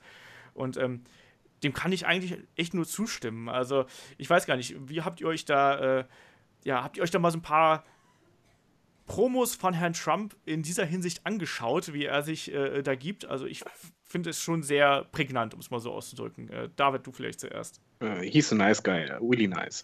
Ähm, es ist halt, ja, es ist auf jeden Fall sehr heelisch, ähm, weil er halt einfach im Grunde genommen genau gegen das alles spricht, was jeder gerne hören möchte, der klar beim Verstand ist. Was er aber anders halt macht als ein Wrestler, wo ich halt wirklich den Unterschied sehe, ist einfach, dass er ja die Tatsachen verdreht. Bei, bei einem Wrestler ist es ja eigentlich, dass er halt sich äh, nicht sein eigenes Weltbild schafft und dann sagt, das ist so, sondern halt er provoziert und er provoziert halt, aber ähm, zeigt gleich halt auch noch mit Tatsachen, die halt nicht stimmen. Das ist halt so der kleine Unterschied. Aber er, er wäre ein sehr guter Heal und ich glaube, der hat da wahrscheinlich in der WWE auch ein bisschen was abgeguckt bei, bei ja. seinen Auftritten da, die er halt hatte während seiner Fehde mit Vince. Ähm, aber ich finde schon, dass sich Heel-Wrestler gern mal ihre eigene Welt zusammenlegen. Also, Kollege Bray Wyatt lebt ja wohl ganz eindeutig in seiner eigenen Welt, wenn du es mal so siehst. Das ja, aber sie sagen zumindest nicht zu den anderen, von wegen, ja, ja Fake News und das ist äh, alternative nee, das Realität und äh, was ihr sagt, das stimmt nicht. Das ist halt John schon... Cena hat nicht 16 Mal gewonnen. Genau, das, das ist halt wirklich so, als wenn sich einer hinstellen würde, von wegen, ja, äh, ich habe den Titel 14 Mal gewonnen, dann so wie, du hast noch nie einen Titel gewonnen. Doch, doch, habe ich, in meiner alternativen Realität habe ich das. Und man sagt auch nicht von wegen, ja, kauft das Merchandise von meiner Tochter. Ähm, das ist alles schon ein bisschen sehr, sehr skurril. Oh, oh, das wäre schon so, so Hulk Hogan-esque. So oh, schon. stimmt. aber, ist, aber, was ja. halt schon auffallend ist, finde ich, was er halt macht, apropos Hulk Hogan, wo du es halt gerade sagst, er geht halt sehr an dieses mh, hm, traditionell USA-Denken gerne heran. Also diese, diese Standardfloskeln, die man halt immer gerne hört in Texas und Co. halt. Also so. Ähm, das, das, ja, das mein, ist schon ähm, auffallend, dass er halt quasi diese Sheep-Pop sieht. Sind wir mal ehrlich, Make America Great Again könnte man auch einfach äh, jeden beliebigen Wrestler äh, reinsetzen. Es gab ja, gab es nicht auch Make Darren Young Great Again, ja, irgendwie sowas? Ja, ja. Nein, aber äh, ich meine, also diese, diese, gerade diese, diese kurzen, diese kurzen prägnanten Sätze, die er dann immer wieder rausknallt, das könnte halt auch beim Wrestling sein. Auch die Art, ähm, wie er sich präsentiert und selbst darstellt, auch wie er die Leute angreift, ähm, das könnte auch ein Heel, das könnte auch ein Chris Jericho oder Kevin Owens auf dem Weg zum Ring machen, wie er teilweise äh, die Leute da äh, verarztet und nachmacht oder sonst irgendwas. Was er im ne? Übrigen also, sehr viel stärker, also bis man eins zu eins Wrestling-Style macht, ist, wie er Twitter benutzt. Weil das ist eigentlich ja. schon, ähm, also am Mikrofon ist er meistens ja einfach auf die Fakten besinnt, aber in Twitter ist er ja eigentlich nur rein emotional. Dann ist es halt wirklich so zum Beispiel wie bei den äh, Gerichtsurteilen jetzt wegen dem Einreiseding, dass er halt ganz trocken sagt, wegen so, ah, so ein Scheiß, wir sehen uns vor Gericht das, ja, das, das, Geile war ja. Das ist wie bei der Fehde, das, fehlt jetzt nur noch so ein Trailer. Ja, nee, das Witzige fand ich eigentlich, dass daraufhin hat irgendjemand gepostet, so, ja, geil, und das schreibt um 5 Uhr morgens. Jetzt stelle ich mir gerade vor, wie Donald Trump auf dem Pott sitzt und diesen enttäuschten Tweet absitzt, weißt du, so nach dem ersten Morgenkaffee, äh, Schweine, wir sehen uns vor Gericht. Ja, wo, wo, er zu einem Gericht sagt, wir sehen uns vor Gericht, das ist ja das Geilste. Ja, ähm, ja aber also bei Twitter finde ich schon, also das hat auf jeden Fall sehr, das könnte auch ein Twitter-Account von, was ich, äh, Seth Rollins oder sonst wen sein. Das, das ja. haut schon gut hin, das ist emotional. Ähm, ja, also ich glaube, Wrestling-Fans haben schon bei ein paar Sachen grinsen müssen, wo die dachten, okay, könnte jetzt eigentlich auch eine Fehde sein. Auf jeden Fall. Ja, äh, Chris, hast du noch was da hinzuzufügen äh, zum Herrn Trump? Oder äh, willst du noch in die USA reisen? Weil der Herr Trump hört garantiert hier mit. Äh ich, ich sag mal so, ich, ich finde gar nichts zum Lachen, was dieser wahnsinnige Egomane macht oder von sich gibt. Das, das, das ist alles, was ich dazu zu sagen habe. Ja, das ist heelmäßig, aber halt auch, weil er äh, ein Schwachkopf ist, dem scheinbar das Toupet irgendwie in den Kopf gewachsen ist. Das stimmt absolut. Aber äh, was das übrigens wieder ja, sehr gut da, zeigt, ist ähm, ein bisschen auch die Parallele zum Wrestling beim USA-Publikum oder bei Amerikanern, dass es anscheinend sehr leicht ist, Amerikaner in Anführungszeichen zu erziehen. Sagen wir zum Beispiel mit äh, beim Tech-Team damals mit den We the People, was eigentlich ja. total rassistisch ist und, und ein Co. Von, von der Intention, die sie halt verkörpert haben. Aber je öfter du es den Leuten einhämmerst, bei denen irgendwann haben die es alle hinterher nachgesprochen. Und so ist es ja bei Trump auch ein bisschen so. Er haut immer seine Floskel immer weiter, immer weiter raus, wiederholt es so lange, bis das in den Köpfen drin ist und dann ist es Wahrheit und dann wiederholen sie es auch. Ja. Ja, das ist halt gruselig, ähm, wie halt auch Massen äh, agieren, um es einfach mal so auszudrücken, ne? und wie sich Massen auch äh, beeinflussen lassen und mit welchen einfachen Mitteln, gerade mit solchen Sachen. Ähm, es ist halt eben sehr grauenhaft und wie es äh, Chris eigentlich gerade ganz gut angesprochen hat, eigentlich sollte man das auch gar nicht so verharmlosen. Ne? Also letztlich ist Wrestling ist halt Unterhaltung und was Trump da macht, ist halt Politik, ne? Und Politik, die uns auch alle irgendwann betreffen könnte. Und äh, na, also da gibt es halt schon noch einen gewaltigen Unterschied dazwischen, muss man so auszudrücken. Ähm, aber lass uns dann noch zum aktuellen Tagesgeschehen dann langsam mal übergleiten. Äh, ähm, wir haben ja Elimination Chamber äh, vor der Tür stehen und lass uns doch einmal ganz kurz durch die, durch die Card hüpfen hier. Ähm, nur mal so ein äh, bisschen das, das Tippspiel und ein bisschen kurze, kurze Zusammenfassung. Ich habe jetzt letztens noch gelesen, dass es gibt ein offizielles Kickoff-Match und das ist Mojo Rawley gegen Kurt Hawkins. oh, da, da steht aber Olaf richtig früh auf extra dafür. Und das war auch meine Reaktion. Ich meine, what the fuck ist das denn bitte schön für ein Kickoff-Match? Vor allem jetzt überleg mal, er hat, er hat das Kickoff-Match, wie er rauskommen wird, voller Adrenalin und dann wahrscheinlich noch heftiger auf Speed oder was auch immer der nimmt äh, als sonst. Das ist ja. Ah, Money-Match, meinst du? Ähm, ja, absolut. Also wenn ich, wenn wer dafür nicht das, wer sich da nicht motiviert fühlt, das WWE Network zu abonnieren, was ja die Pre-Show eigentlich immer sein soll, dann weiß ich auch nicht, ne? Also. Chris, oh alles Gott, okay? Nee. Der liegt gleich auf dem Boden. Ja, ich, ich stelle mir gerade dieses Match vor. Boah. Die Crowd-Reactions ja. werden super. Ich, ich freue mich schon auf die Review am Montag. So. Äh, das wird garantiert ein ewig langer Diskurs über Mojo Rawley gegen Kurt Hawkins sein. Ja, das können wir, glaube ich, ganz kurz überspringen. Ich weiß nicht genau, was sich dabei denken, dass sie so ein Match, an, Match ansetzen. Äh, und mir ist ehrlich gesagt auch kackegal, wer da gewinnt. ja, ja äh, nee, nee, das soll dann wenigstens Kurt Hawkins machen. Mojo Rawley ist halt, äh, den, den, kann man sich nicht aber, geben. Nee. Aber Mojo Rawley wird gewinnen, das sage ich Ja, dir. wahrscheinlich. Aber was ich bei Mojo halt nicht verstehe, warum keiner mal Backstage zu ihm sagt, das geht so nicht. das, das, das, will das, keiner alles, so. Das alles, das geht so nicht. Was ich nicht verstehe, dass sie ihn überhaupt bei NXT erst durchgefüttert haben und dann sogar den Call abgegeben haben. Das, das ja. ist doch halt ja, die Sache. Das bei halt NXT hat er schon nicht funktioniert. Ja. Der, der hat halt richtige Go-Away-Heat teilweise gezogen. Ja. Boah. Das macht er jetzt auch. Also Go-Away-Heat in der Kickoff-Show. Das finde ich eine gute Idee. Ja. Äh, komm, lass uns, lass uns schnell zur Main-Show hüpfen, bevor ich hier Bitte. noch weiter über Mojo Rawley äh, hasse. Es wird immer besser. Ähm, es wird immer besser, genau. Es gab ja auch noch so ein anderes Match, was ich auch nicht verstanden habe, was jetzt angesetzt worden ist. Nämlich ein Two-on-One-Handicap-Match zwischen den beiden guten Jungs, Apollo Crews und Kalisto, gegen Dolph Ziggler. Warum? Warum? Das, wieso treten zwei, zwei Babyfaces gegen den Heel an? Ja, weil äh, die WWE sich denkt, dadurch lassen wir Apollo Crews richtig stark aussehen, dadurch connectet er endlich mit den Zuschauern. Ja, so. ich, ich kann mir das nicht vorstellen. Also, also klar, äh, Dolph Ziggler hat die beiden angegriffen, aber dann machst du doch kein Handicap-Match. Und das ist ja auch keine, das soll das eine Bestrafung für Dolph Ziggler sein. Ja, aber vor allen Dingen, Moment mal, aber vor allen Dingen, dass, dass, du zwei Faces zusammenstellst. Das geht halt nicht, weil das Handicap ist ja eigentlich dafür da, den anderen besonders stark auszusehen äh, lassen und dann halt eigentlich auch normalerweise die Heels halt schwächer, dass sie es alleine nicht schaffen würden. So, jetzt machst du das aber bei zwei ja. Faces, wo du vor allen Dingen bei einem immer noch nicht weißt, wie push ich den und lässt ihn halt quasi noch schwächer darstellen, egal wie das Match ausgeht. Ja, aber man muss dazu sagen, Dolph Ziggler ist natürlich sehr, sehr stark, was der in der letzten Zeit alles für Matches gewonnen hat. Ja? Jedes Mal, wenn er die Titelchance hatte, hat er sie natürlich genutzt.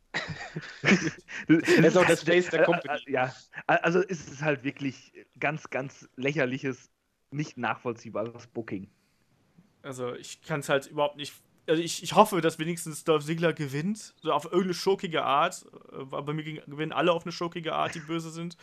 Ähm, aber es ist halt so ein Kampf, das, das ergibt für mich von vorne bis hinten keinen Sinn. Und allem, was ich bis jetzt über Wrestling gelernt, gesehen, gelesen habe, widerspricht dieser Kampf und entspricht eigentlich auch nicht dem, was ich von SmackDown erwarte und von deren äh, Ausrichtung aktuell. Ich glaube, das war einfach von wegen, ey, wir haben noch einen Platz auf der Karte, wir müssen füllen, was machen wir? Äh, ja, machen wir das eben. Da haben die wahrscheinlich ja, nachgeschaut, so. der hatte doch den angegriffen, den angegriffen, ja komm, packen wir die einfach mal zusammen. Ja, aber warum dann nicht einfach Callisto gegen Sigler auf der Maincard, ja?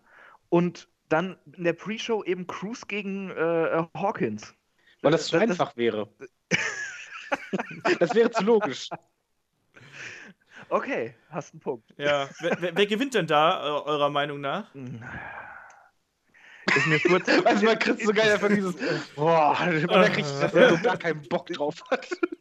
Ist mir ehrlich gesagt furz egal, aber ich glaube Sigler. Äh, ja, muss Sigler, haben, das macht das gar keinen Sinn. vor. Ja. Also sagen wir alle Sigler? Ja, es muss ja, sonst, sonst ist das Match ja total hirnrissig. Ja, äh, willkommen bei WWE. ähm, Nein, äh, dann lass uns mal zum nächsten Kampf kommen, der eigentlich keinen interessiert. Äh, ich springe nämlich jetzt einmal, damit wir schön die ganzen miesen Kämpfe abgehakt haben. Natalia gegen Nikki Bella. David, du als alter äh, äh, Bella-Twin-Fan, ähm, als jemand, der sich Total Bellas in der Dauerschleife anschaut, ähm, auch ein Kampf für den Papierkorb irgendwie. Ich meine, die Feder haben sie wenigstens aufgebaut und das war auch so leidlich okay, aber es ist halt trotzdem, ich will halt Nikki Bella nicht mehr sehen, das ist mein Problem. Weißt du, was mich dabei am meisten ankotzt? Erstmal, ich mag Natalia total gerne. Sie wird aber, wenn sie mal eine Storyline hat, immer so beschissen eingesetzt. Und diese Storyline, das ist so, als, als wenn du irgendwie so zwei zickigen äh, zwölfjährigen Mädchen auf dem Schulhof zusiehst, die dann sagen, nein, du hast, nein, du hast das, ah, nein, du. Das ist so, ah. ich will das auch nicht sehen. Weißt du- das ist, und das Schlimmste ist halt noch, dass du weißt, dass Nikki Bella das Ding noch gewinnen wird. Ja. Weil da sie ja halt Chris? mit für, für John Cena, äh, na, weißt du schon, Best Betthäschen macht, darf sie ja alles gewinnen, was sie möchte. ja, Entschuldigung, es ist, jetzt mal ohne Scheiß, es ist doch wirklich so. Hätte die nicht diesen Kerl im, im Bett, die, die wäre doch noch nicht mal ansatzweise so ein Match drin. Ja. Oh, ich weiß nicht. Weiß ich nicht. Ich glaube halt schon, dass WWE Money in, irgendwie in der sieht, aber das ist, äh, sagen wir dahingestellt. Äh, Chris, wen siehst du hier als äh, Siegerin? Ist mir auch vollkommen egal, weil Natalia interessiert mich auch seit Jahren nicht mehr und Nikki Bella, ja. Ist besser als noch vor fünf Jahren, aber ja. Man merkt, du freust dich auf den Pay-Per-View. Ja, ich freue mich auf die Chamber auf jeden Fall, aber der Rest ist Das, halt. das, ist das, das, das ist halt das Also, nächste Problem, wo ich gleich na, noch ähm, zu sprechen kommen würde. ich- aber der Rest ist halt, ich- ist eine One-Match-Show ich, eigentlich, ich, oder? Ich sag mal, Nikki Bella gewinnt sowieso. Ich finde die Story auch kacke, aber ich finde es wenigstens schon mal positiv, dass es verschiedene Damenfäden gibt und jede hat eine kleine Story, Ja, um das dem stimmt. noch etwas also wir haben jetzt auch, abzugewinnen. man muss ja auch sagen, wir haben drei Damen-Matches auf der Karte. Das ist ja auch schon mal äh, relativ ordentlich. Das nächste Match ist ja dann äh, Becky Lynch gegen äh, Mickey James. Stell dir das mal Und vor, da- vor vier Jahren oder so vor. Drei Damen-Matches auf der Karte. Den Pay-Per-View hättest du dir nicht angeguckt. Ja, und, und da sind auch Also, zwei Damen-Matches dabei.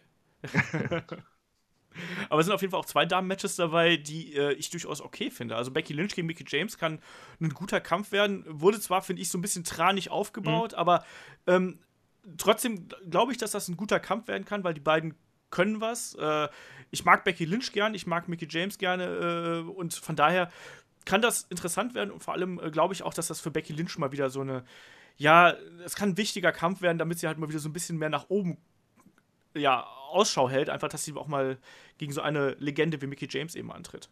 Äh, Ich hoffe deswegen, dass Becky Lynch gewinnt, auch wenn ich glaube, dass äh, Mickey, äh, das, ich hoffe, dass Becky Lynch gewinnt, auch wenn ich glaube, dass Mickey James gewinnt. So, so wer will? David? Ähm, ich, ich hoffe, dass Mickey James gewinnt. Ähm, muss ich zugeben. Ich hoffe, dass die beiden viel Zeit kriegen, weil ich glaube, die können auch richtig was abreißen. Mickey James, ich bin eh Fan von ihr, muss ich ganz ehrlich sagen, weil ich schon damals habe mir die super gerne angeschaut. Wo ich halt echt Sorgen habe und was ich auch jetzt prognostiziere, dass Natalia und Nikki länger sein wird als Becky Lynch gegen Mickey James. Mhm. Und das wird das Problem sein. Weil ich glaube schon, Be Becky Lynch und Mickey James, die können halt auch Match abliefern, was, selbst wenn die Quad anfangs nicht so dabei ist, dass sie irgendwann mal halt schon richtig Spaß haben und dann es auch zündet, aber dazu brauchten die halt ein bisschen Zeit. Und die werden sie nicht kriegen. Bin ich mir sicher. Hm. Ja. Chris, Alles, was David gesagt hat zu dem Match. okay. Unterschreibe So, ich so können wir generell so. beim Podcast dazu machen. Finde ich gut. genau. Das ist der kürzeste Podcast der Welt, alles, was David gesagt hat. Dann lass uns, dann lass uns doch gleich noch zum, zum, zum äh, letzten äh, Damen-Match äh, springen. Das hatten wir quasi gerade schon so ein bisschen bei äh, der WrestleMania-Card vom René abgefrühstückt. Alexa Bliss, äh, Championess, trifft auf Naomi. Das kann, glaube ich, auch ein, ein schöner Kampf werden. Also, wie gesagt, wie David gerade schon gesagt hat, also der äh, Push von Naomi finde ich auch absolut gerechtfertigt aktuell, einfach um so ein bisschen Fluktuation da in den Damen-Main-Event reinzukriegen. Alexa Bliss finde ich ohnehin sehr gut, auch wenn sie nicht immer 100% äh, äh, sauber wrestelt, aber ich mag halt äh, trotzdem die Art, äh, wie, sie, wie sie auftritt. Ich finde ihr Gimmick gut und ich finde auch, dass sie im Ring äh, ja, vielleicht nicht unterbewertet ist, aber dass sie doch einiges drauf hat und von daher glaube ich schon, dass das ein ordentlicher Kampf werden kann. Ich rechne aber damit, dass sie auch den äh, Titel verteidigt.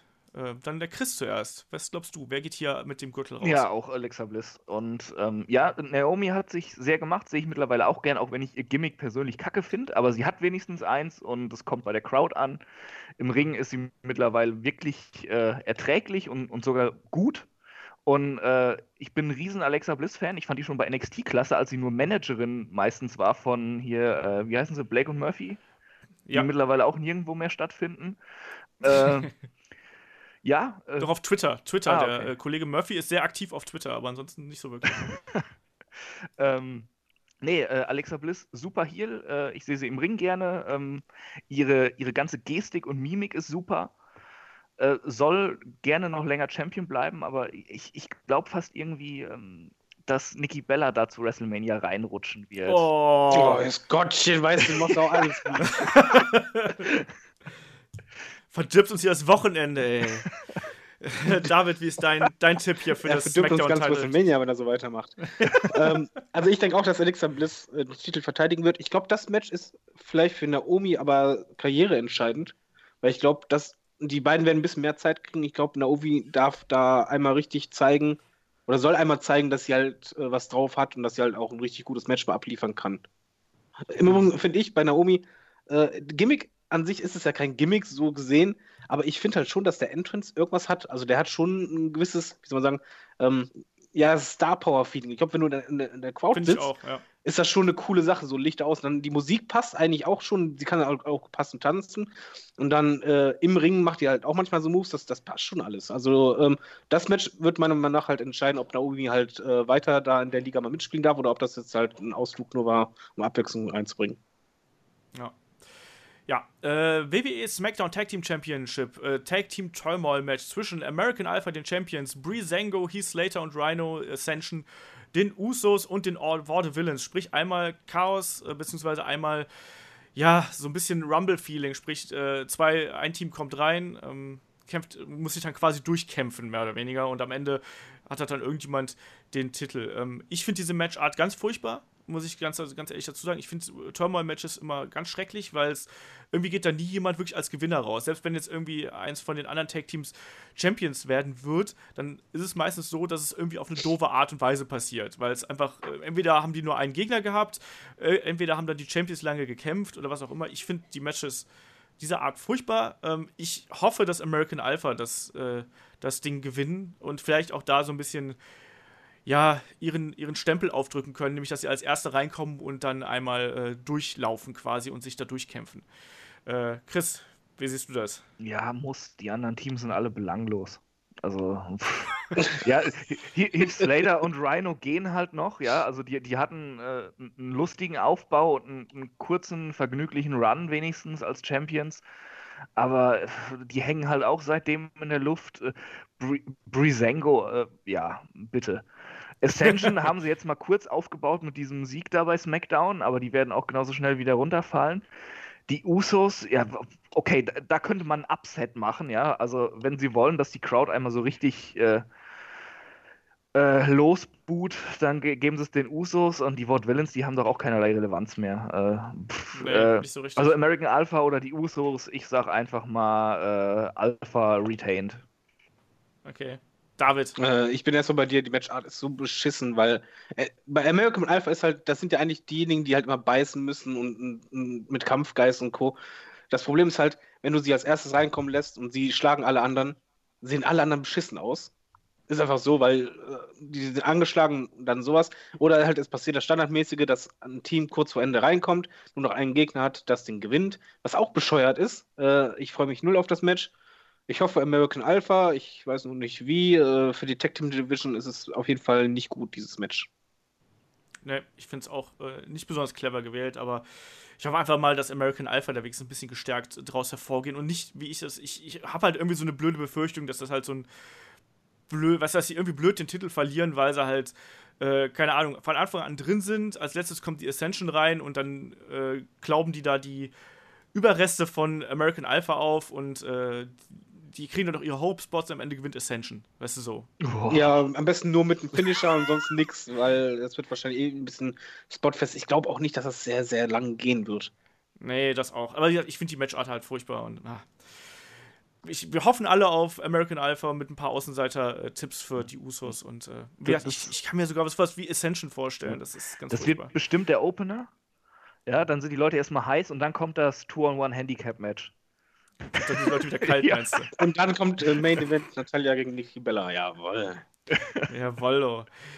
Ja, wir haben noch ein Singles-Match, was auch so äh, in die Main-Event-Region geht. Äh, Luke Harper gegen Randy Orton. Luke Harper gerade losgesagt äh, von der Wyatt Family. Randy Orton, Rumble-Sieger. Äh, ist für mich eine klare Kiste. Randy Orton äh, frisst Luke Harper äh, zum Frühstück. So. Und jetzt ihr, David. Ich, ich finde das so sinnlos, ne? Weil, also ich, ich, ich, hasse, das ist auch der Grund, warum ich das hasse, wenn zwischen Rumble und WrestleMania ein Pay-Per-View ist. Weil Randy Orton, warum sollte er überhaupt noch irgendeinen Kampf machen bis WrestleMania? Theoretisch also einfach nur jetzt mal von der Logik her, von logischen Sicht her würde ich doch sagen, ich habe Rumble gewonnen, jetzt scheiß drauf, jetzt, jetzt konzentriere ich mich auf WrestleMania. Stattdessen muss er jetzt gegen Luke Harper, was storyline-technisch ja auch irgendwie passt, antreten, mhm. was aber einfach nur dafür da ist, um Wendy Orton zu pushen, was wiederum doof ist, weil eigentlich Luke Harper auch gut ankommt und jetzt halt eigentlich auch äh, ein guter Wechsel drin ist. Und das Blödeste daran ist einfach, nach diesem Match ist Luke Harper halt äh, total in der Luft. Weil Orton genau. gegen Wyatt wird halt stattfinden bei WrestleMania und dann Harper ja, der hat sich dann halt nach zig Jahren mal losgesagt und dann war es das. Äh, Harper kommt dann in IC Division, das sag ich dir. Ja, irgendwie, irgendwie sowas. Also ich, ich finde das halt wirklich ein äh, absolut belangloses Match. Das wird auch wahrscheinlich äh, ein bisschen boring Orten sein. Also schön äh, Holz of Doom dabei ohne Ende. Und ähm, ja, Orton wird das Ding gewinnen und es wird einfach gar keine Spannung da sein. Ja, Chris? Äh, ja, bezüglich des Bookings auch wieder alles, was David sagt. Äh, ja, aber was, was, soll ich das wiederholen? äh, stimme ich dir absolut zu. Ich glaube aber jetzt nicht, dass es so langweilig wird. Also, Luke Harper sehe ich sehr gerne. Orton hat scheinbar momentan wieder Lust. Also mehr als äh, zumindest vor einer Zeit noch.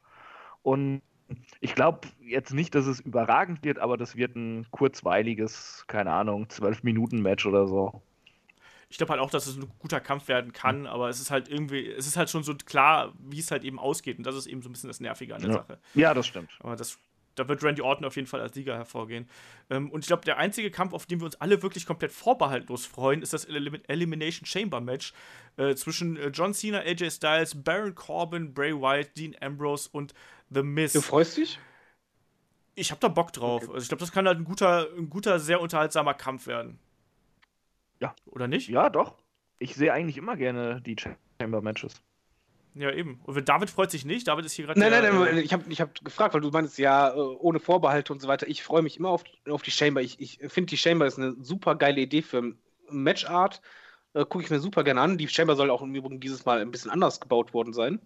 Bin ich, Bin ich mal gespannt, was sie da gemacht ich, haben. Ich ja. auch. Ähm, mein Problem einfach bei diesem Match ist, das alles drumherum, das wird wahrscheinlich super spannend. Ich bin total interessiert daran, was wird es sein mit äh, Styles und Cena, wo ich halt wirklich halt mir was hoffe, wo ich gleich drauf hinkomme. Ich bin auch gespannt mit The Miz, ob, ob der vielleicht mal echt noch überrascht oder so. Baron Corbins Push und sowieso. Den Ambos kann ich momentan eh nicht sehen, das wisst ihr ja. Aber das Problem ist einfach bei dieser Chamber, dass eigentlich jeder zum, oder fast jeder, glaube ich, äh, davon ausgeht, okay, Bray Wyatt gewinnt den Titel, damit es halt zu Wendy Orton gegen Bray Wyatt kommt. Ich, ho ich hoffe genau, nicht, dass das es gegen Cena kommt. Das kann nicht sein, es würde auch thematisch einfach nicht passen. Ja, aber es ist ja eigentlich auch ganz interessant, wenn man halt eben sich so sicher ist, dass es eben Bray Wyatt wird. Ähm, vielleicht ist ja WWE wieder auf der Schiene, dass sie uns dann doch überraschen. Das haben sie ja in letzter Zeit ja auch häufiger getan. Aber okay, an, an, ziehen wir das mal andersrum. Ähm, sonst sagen wir immer, ja, zwischendrin was passiert und so weiter. Jetzt mal direkt zu, zum Finish, also zum, zum Endsieger. Was erwartet ihr denn? Also ich gehe von Bray Wyatt aus. Eine Überraschung, eine mega Überraschung, die auch noch cool wäre, wäre halt AJ Styles gegen Orton, weil die Kombination gab es noch nicht. Aber denkt ihr, dass die WWE echt so dreist ist, John Cena gegen Wendy Orton Nummer 878 zu bringen bei WrestleMania? Das können sie nicht. Können sie nicht. Das, das, das fliegt denen um die Ohren. Ich glaube auch, dass sie das jetzt gerade, nachdem sie es bei SmackDown schon gezeigt haben, jetzt nochmal so, äh, weil das ist halt kein, kein Stellar mehr. Also dadurch, dass du es jetzt schon vor vier Wochen quasi, vier Wochen vor WrestleMania schon gesehen hast, in auch in einem relativ langen Match, ähm, glaube ich halt nicht, dass die, dass die Cena gegen Orton machen. Ich fände es auch cool, wie du gerade gesagt hast, fände ich äh, Styles gegen, gegen Orton, also sprich, dass Styles das Ding hier nochmal gewinnt, fände ich interessant. Das glaube ich aber nicht ich bin mir auch sehr sicher, dass es, ähm, dass es Wyatt machen wird. So. Äh, ja, eigentlich, äh, ja, müsste ich auch Bray Wyatt sagen, weil in der letzten Zeit haben diese ganzen Leaks oder Spoiler ja auch immer gestimmt. Also jetzt äh, das Goldberg-Titelmatch bei Fastlane oder Orton als Rumble-Sieger und sowas, konnten wir alles vorher lesen und Bray Wyatt schreien ja momentan auch alle von den Dächern. Es ist aber vor allem noch logisch. Ja, aber, ja. aber ich sag, diesmal trollt uns die WWE halbwegs positiv. Äh, ich bin, ich bin jetzt einfach mal so hoffnungslos optimistisch und sage, Styles gewinnt den Titel zurück und äh, dieser Wyatt-Orton-Split wird noch rausgezögert bis nach WrestleMania. Es wird Styles gegen Orton geben, dann bei Mania. Wo du gerade die Newsfeeds äh, an, ansprichst, da bin ich aber immer noch gespannt drauf, weil Melzer und Co. haben alle losgelöst voneinander gesagt, dass die WWE für John Cena bei WrestleMania was vorhat, was allen Fans gefallen wird. Ähm, ich kann es mir immer noch nicht vorstellen, was es sein soll. Also dieses, dieses äh, Nikki Bella-Ding, okay, vielleicht denkt Melzer wirklich, das möchte jeder sehen. Aber andererseits ist die Chamber auch eine Chance zu was komplett Überraschendes und sei es ein Cena gegen Corbin oder, oder irgendwas mit Miss oder so, ich, ich weiß es nicht. Also ich, ich mein, meine Traumvorstellung wäre halt, ich möchte nochmal AJ Styles gegen John Cena sehen bei WrestleMania ohne Titel, wobei halt Bray White das Ding gewinnt. Also das wäre meine Prognose auch. Bray White gewinnt das Ding äh, AJ Styles wird eliminiert oder sonst was, kostet aber trotzdem irgendwie deshalb durch irgendeine Aktion anschließend oder weil er wieder reinkommt oder so, John Cena den Titel. Dadurch gibt es halt das große Finale bei WrestleMania.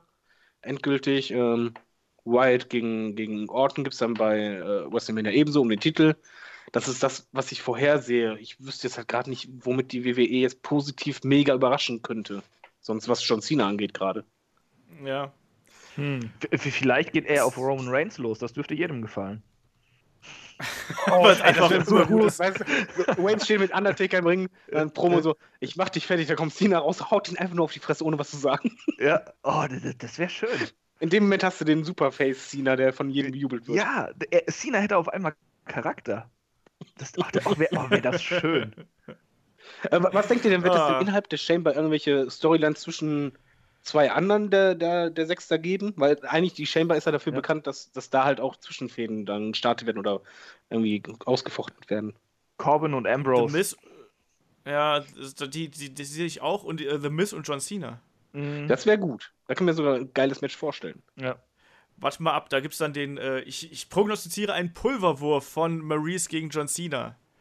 Pulver? Und das ist dann der Anfang. Ja, so diese, oder Haarspray oder irgendwie sowas. Irgendwas, irgendwas Illegales, was die halt äh, reinbringt und wodurch dann äh, John Cena eliminiert wird.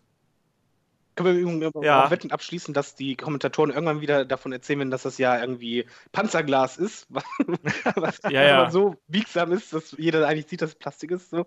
Hm. Ja, äh, wird denn eine Zelle zu Bruch gehen? Also, weil meine Vermutung ist, dass die vielleicht die Zelle, äh, ähm, das Dach quasi ein bisschen angehoben haben, sodass die Leute wirklich dann auch vernünftig oben auf den, auf den Pots stehen können. Also, ich sehe so ein, so ein Elbow von Ambrose. Äh, äh, von einer der, der Zellen sehe ich halt kommen und äh, das könnte ich mir halt eben vorstellen, dass die quasi die Zelle ein bisschen höher gemacht haben, damit man da oben vernünftig drauf stehen kann. Ja, das schon. Aber es wird auch eine Scheibe zu Bruch gehen. Ich sag, Corbin schmeißt Ambrose durch.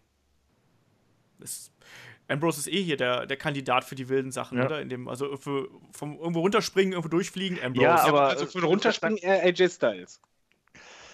Das stimmt, das kann auch sein. Es kommt halt auch wieder drauf an, ob Ambrose Bock hat. Ne? Äh, kann auch sein, wir malen uns jetzt schöne Szenarien aus und dann hat er wieder so einen Tag, wo er denkt, ach nee, wie, wie bei, seinem so bei seinem kompletten Title Run halt. Ich wollte gerade sagen, so, so meinst du so einen Tag wie das ganze letzte Jahr? das, äh, ja, was ich echt mit Spannung sehe. Ich meine, ich kann noch nicht ganz extrem viel mit ihnen anfangen, aber ich bin schon gespannt, wie sich Baron Corbin verkaufen wird, weil das ist halt schon, ich würde sagen, halt das erste Big Match wirklich für ihn. Absolut. Ja. Und es ist halt dazu noch mit äh, einer Stipulation, wo du halt auch wirklich halt ihn auch pushen kannst als richtig äh, Powerhouse und, und Co. Ich, ich, ja, da bin ich echt gespannt. Ich bin auch total gespannt, wie die Chamber gebaut ist. Vielleicht überrascht uns die WWE und da ist halt plötzlich was ganz Neues da drin. Wer weiß. Aber Baron Corbin wird auf jeden Fall für mich die spannendste Story bisschen da drin sein, wenn es um, darum geht, Charakterentwicklung. Und ich sitze wahrscheinlich nur Daumen drücken die ganze Zeit da, bitte lass nicht Cena das Ding gewinnen, nicht weil ich Cena jetzt so kacke finde, sondern ich möchte einfach nur nicht Cena gegen Orton. Ja, das wäre schon ein bisschen oh, underwhelming. Oh, oh. Ambrose gegen Orton, willst du das lieber? oh, Gottes Willen, hör doch mal auf. Aber ganz im Ernst, auch, auch, auch The Mist gegen Orton wäre ziemlich langweilig, bin ich mal ganz ehrlich. Also, obwohl The Mist super ist, aber The Mist gegen Orton ist, ist glaube ich, auch echt ein langweiliger ja. Kampf. Aber ich hätte echt mal Bock, dass, dass The Mist nochmal irgendwie da vielleicht einen Push kriegt. Vielleicht gewinnt er das sogar. Ja. Ich, ich würde das abfeiern, weil The Mist fand ich so stark letztes Jahr und der hat so tolle Matches abgerissen. Ähm, ja. Ja, aber da, da brauchst du halt eine Geschichte für. Das, der hat die tollen Matches vor allem deswegen abge, abgerissen, weil die Psychologie dahinter gestimmt hat. Und ich glaube, so ein, so ein Holter-die-Polter-Match mit The Miz ist aktuell, wäre aktuell falsch und würde seinem Charakter nicht gerecht werden. Ich glaube, der braucht halt eher so eine, so eine Fehde, die halt noch so ein bisschen geht. Und das haben sie jetzt bei für WrestleMania einfach mal wieder verpasst. Äh, okay, dann mal, dann mal andere Frage. Wer wird als erstes eliminiert?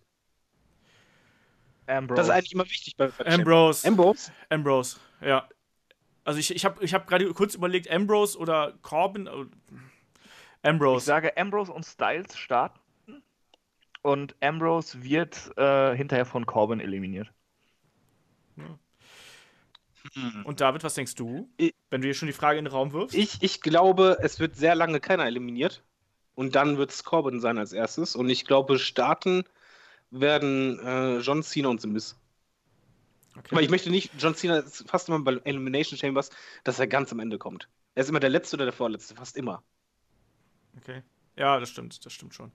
Ja, wir werden sehen. Ähm, aber wo wir gerade von äh, Neuerungen in der äh, Zelle gesprochen haben, ich bin ja dafür, dass man da einen elektrischen Stuhl reinstellt und, Weißt du, bitte und schlage. Äh, ja, aber dann muss auch Roman Reigns da drin sein. Dann bin ich dafür. Und, und ich, damit schlage ich gekonnt den Bogen zu unserem eigentlichen Thema, weil Sehr wir elegant, quatschen jetzt hier schon sehr anderthalb elegant. Stunden. Wahnsinn, ne? Ähm, Elimination Chamber ist ja ähm, eigentlich ein, ein Event, der ja schon seit, seit, seit äh, ja, der rankt sich ja um dieses, um diese Mythos des Käfigs. Und Cage-Matches haben ja im Wrestling eine äh, wirklich jahrzehntelange, fast schon jahrhundertlange Bewandtnis. Ähm, die immer dazu benutzt wird, um Fäden irgendwie noch auf eine neue Ebene zu, zu hieven oder um auch, um sie halt eben äh, zu beenden. Ich habe mal ein bisschen nachgeschaut. Das erste Cage-Match in der Geschichte hat irgendwann äh, 1937 stattgefunden in Georgia. Also ähm, es ist also schon sehr lange her und da hat, damals hat man halt auch noch diesen typischen, ähm, ja, äh, hier den, den, den Hühnerdraht quasi genommen, aber trotzdem mit der einfachen Bewandtnis heraus, dass Wrestler nicht entfliehen konnten. Und seitdem wurde diese äh, Stipulation ja sehr häufig benutzt. Ähm, ich frage mal, wenn ihr ein Cage-Match auf der Karte seht, ähm, was geht euch da zuerst durch den Kopf? Äh, David vielleicht. Das kommt darauf an, wie die Fehde vorher war. Also, mein Problem ist, wa- was ich nicht abkann, ist, sind Pay-Per-Views, die sich halt nur um die Käfig drehen. Ich finde, Käfig-Matches ähm, sind immer schon was Besonderes in Fäden und meistens auch sollten die halt eine Art Endpunkt sein oder zumindest Richtung Endpunkt gehen von der Fehde. Es geht dann meistens entweder darum, ähm, entweder darf kein anderer eingreifen, also halt quasi die Außen drumherum wegzuhalten, oder aber, dass jemand nicht fliehen kann. Das, das ist halt je nach Fehde äh, also halt ausgelegt und auch spannend. Mm, Ich, ich freue mich eigentlich immer auf Cage-Matches, weil die halt sehr intensiv sind und da halt wirklich auch normalerweise halt man sich auf die zwei fokussieren muss. Und es gibt genug Fäden, wo es halt auch sich halt äh, anboten, auch einfach passte, dass es halt quasi das, das Finale oder halt zumindest ein, Halbfinale war von dieser Fehde, wo man einfach sagte, komm, wir, wir finden das jetzt raus ohne alle anderen. Und das ist ja immer so der Tenor gewesen bei Cage Matches, früher zumindest. Also sagen wir zum Beispiel Bret Hart gegen Owen Hart, da war es halt wirklich, ja, der Käfig du und ich, wobei dann halt das Finish natürlich nochmal anders war, aber ich finde, ein Cage-Match ist immer irgendwo was Besonderes und das gehört halt auch nicht in jede Fehde rein, sondern eigentlich in den wirklich intensiven. Das stimmt absolut. Ja, ein Cage-Match, wie gesagt, ist halt immer was Besonderes. Es ist auch noch mal ähm, etwas, ja, ich, sag, ich sag's mal so, also es ist halt wirklich so, wenn dieser Käfig aufgebaut wird, auch für die Zuschauer in der Halle, ist das natürlich ein Mordspektakel. Ne? Also ich habe das ja jetzt im, im Januar noch mal äh, miterleben dürfen äh, bei der WXW. Ähm, ich habe auch andere Cage-Matches schon gesehen, aber auch als Zuschauer stehst du erstmal davor und du merkst halt eben, dass es eine ganz andere ähm, Richtung in die es geht. Und ich glaube, man hat auch schon sehr früh, haben Promoter eben festgestellt, dass man ähm, mit Cage-Matches auch ähm, ja, Events verkaufen kann und gerade auch äh, Events headlinen kann. Die Leute kaufen auch Tickets, um ein Käfig-Match zu sehen. Also äh, nur mal so ein, ein, paar Beispiele dafür. Da ist zum Beispiel die, ähm, die WCW Wargames, ähm, wahrscheinlich das, das größte Ding, was halt äh, in, den 90ern ähm, angelaufen ist. Ähm, ab 1987 gab es halt eben ähm, den ersten, ähm, ersten Wargames und das hatte eben auch noch mal eine ganz besondere Bewandtnis gehabt, nämlich einfach, dass du zwei Teams hattest, die nach und nach in ein Doppelkäfig und in einen Doppelring reingekommen sind und dann gegeneinander angetreten sind, weil halt eben verhasste Gruppierungen aufeinander getroffen sind.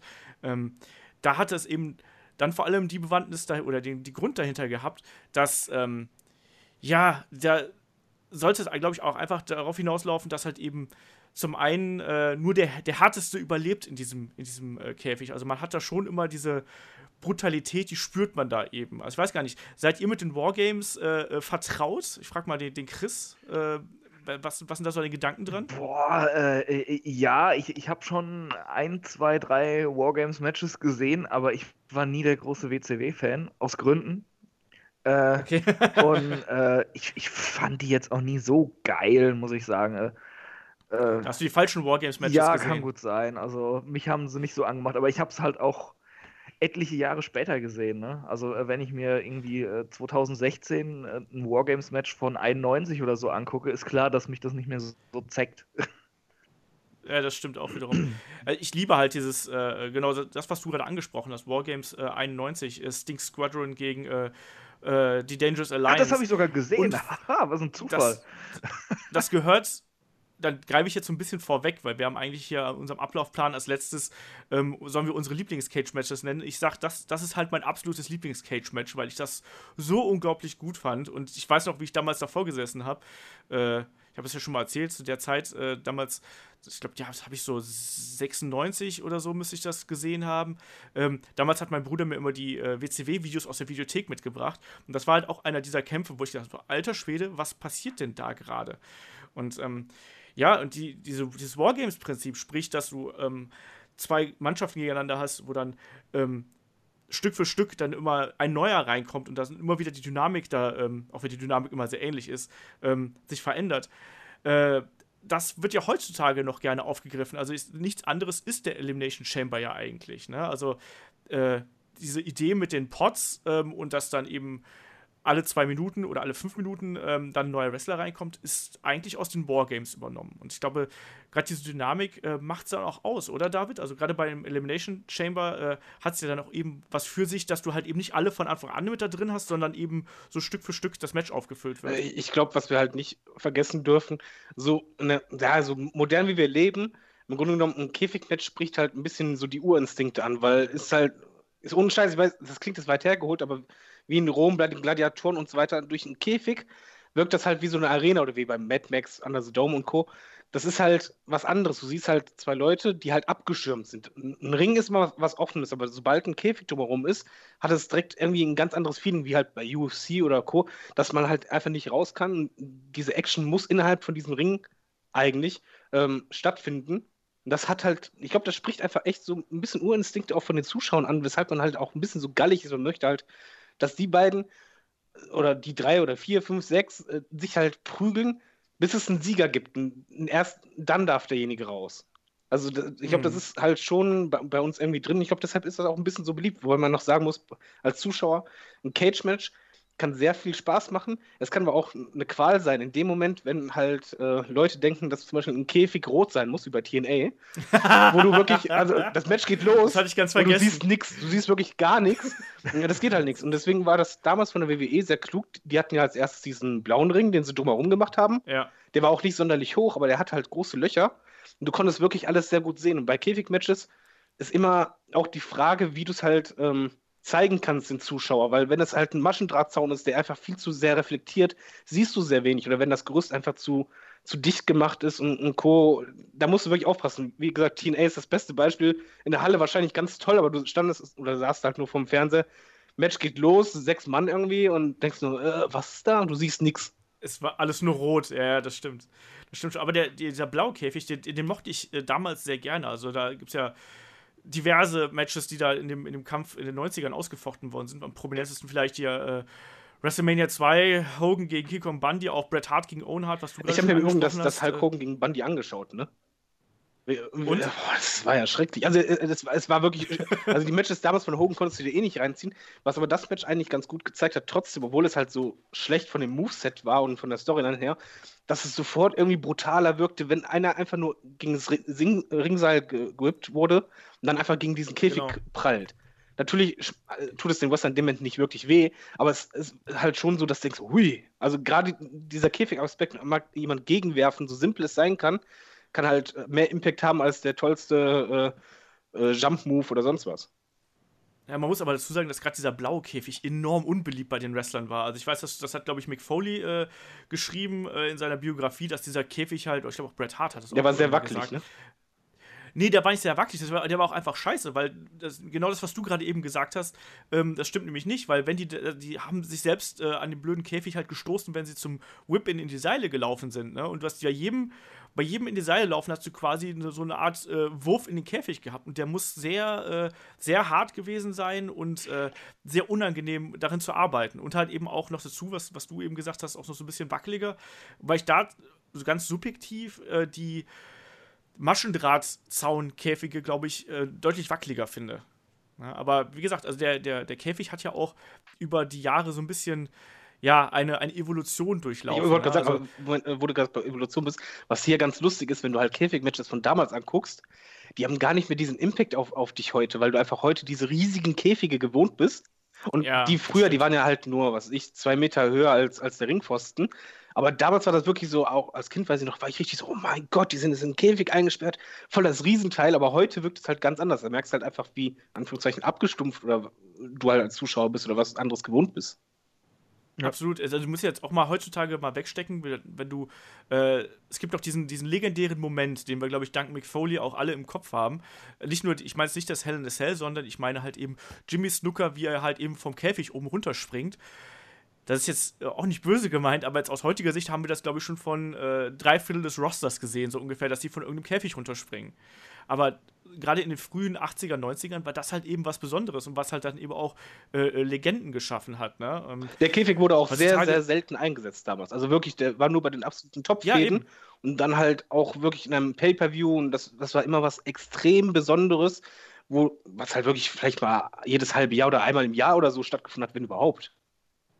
Genau, also es ist wirklich so, wenn ich damals irgendwie, äh, damals noch die Videokassetten irgendwie gehabt habe und da stand dann drauf, äh, SummerSlam 90, glaube ich, war das, Ultimate Warrior gegen Rick Root im Käfig. Und ich so, uh, also Ultimate Warrior gegen Rick Root finde ich eigentlich schon ganz cool, aber im Käfig, alter Schwede, das muss ja was Besonderes sein, ne?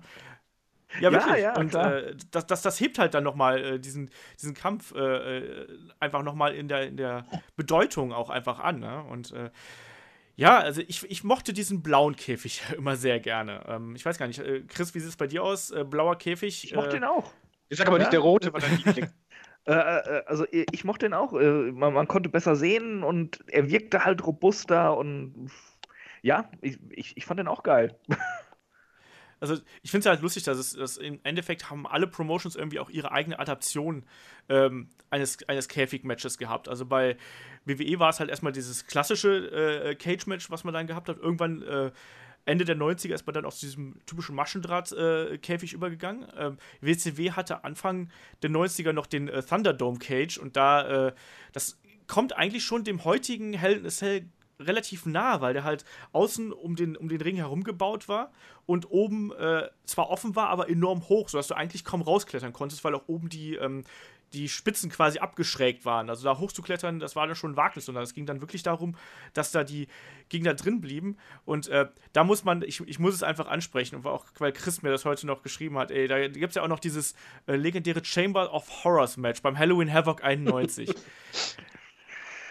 Deswegen habe ich auch gerade mit dem elektrischen Stuhl gesagt, weil das ist halt der größte, der größte Bullshit überhaupt. Es ist, könnte auch nur bei WCW damals so laufen, aber Moment, wir haben das das war auch Ambrose, was ganz Besonderes. Äh, äh, Ambrose Asylum zuletzt gehabt. Also das war nicht unbedingt viel besser. Ah, ich weiß nicht. Also, äh, Chamber of Horrors Match war schon ziemlich furchtbar.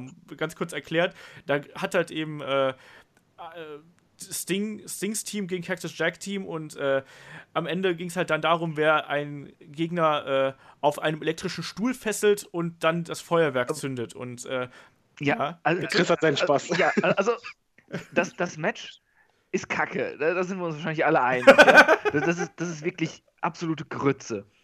Aber es war halt so surreal und, und abgefahrener Mist, der da abging. Ja? Wenn man, vor allem, wenn man sich mal so überlegt, da saßen welche Backstage, naja, wir, wir brauchen irgendein großes Match. Ja, äh, wir machen einfach einen Käfig mit einem elektrischen Stuhl und, und dann haben alle zugestimmt, ja, und fanden diese Idee geil, ja. Dann hat das irgendeinen Unterhaltungswert noch, dieses Match, weil es einfach vollkommen absurd ist.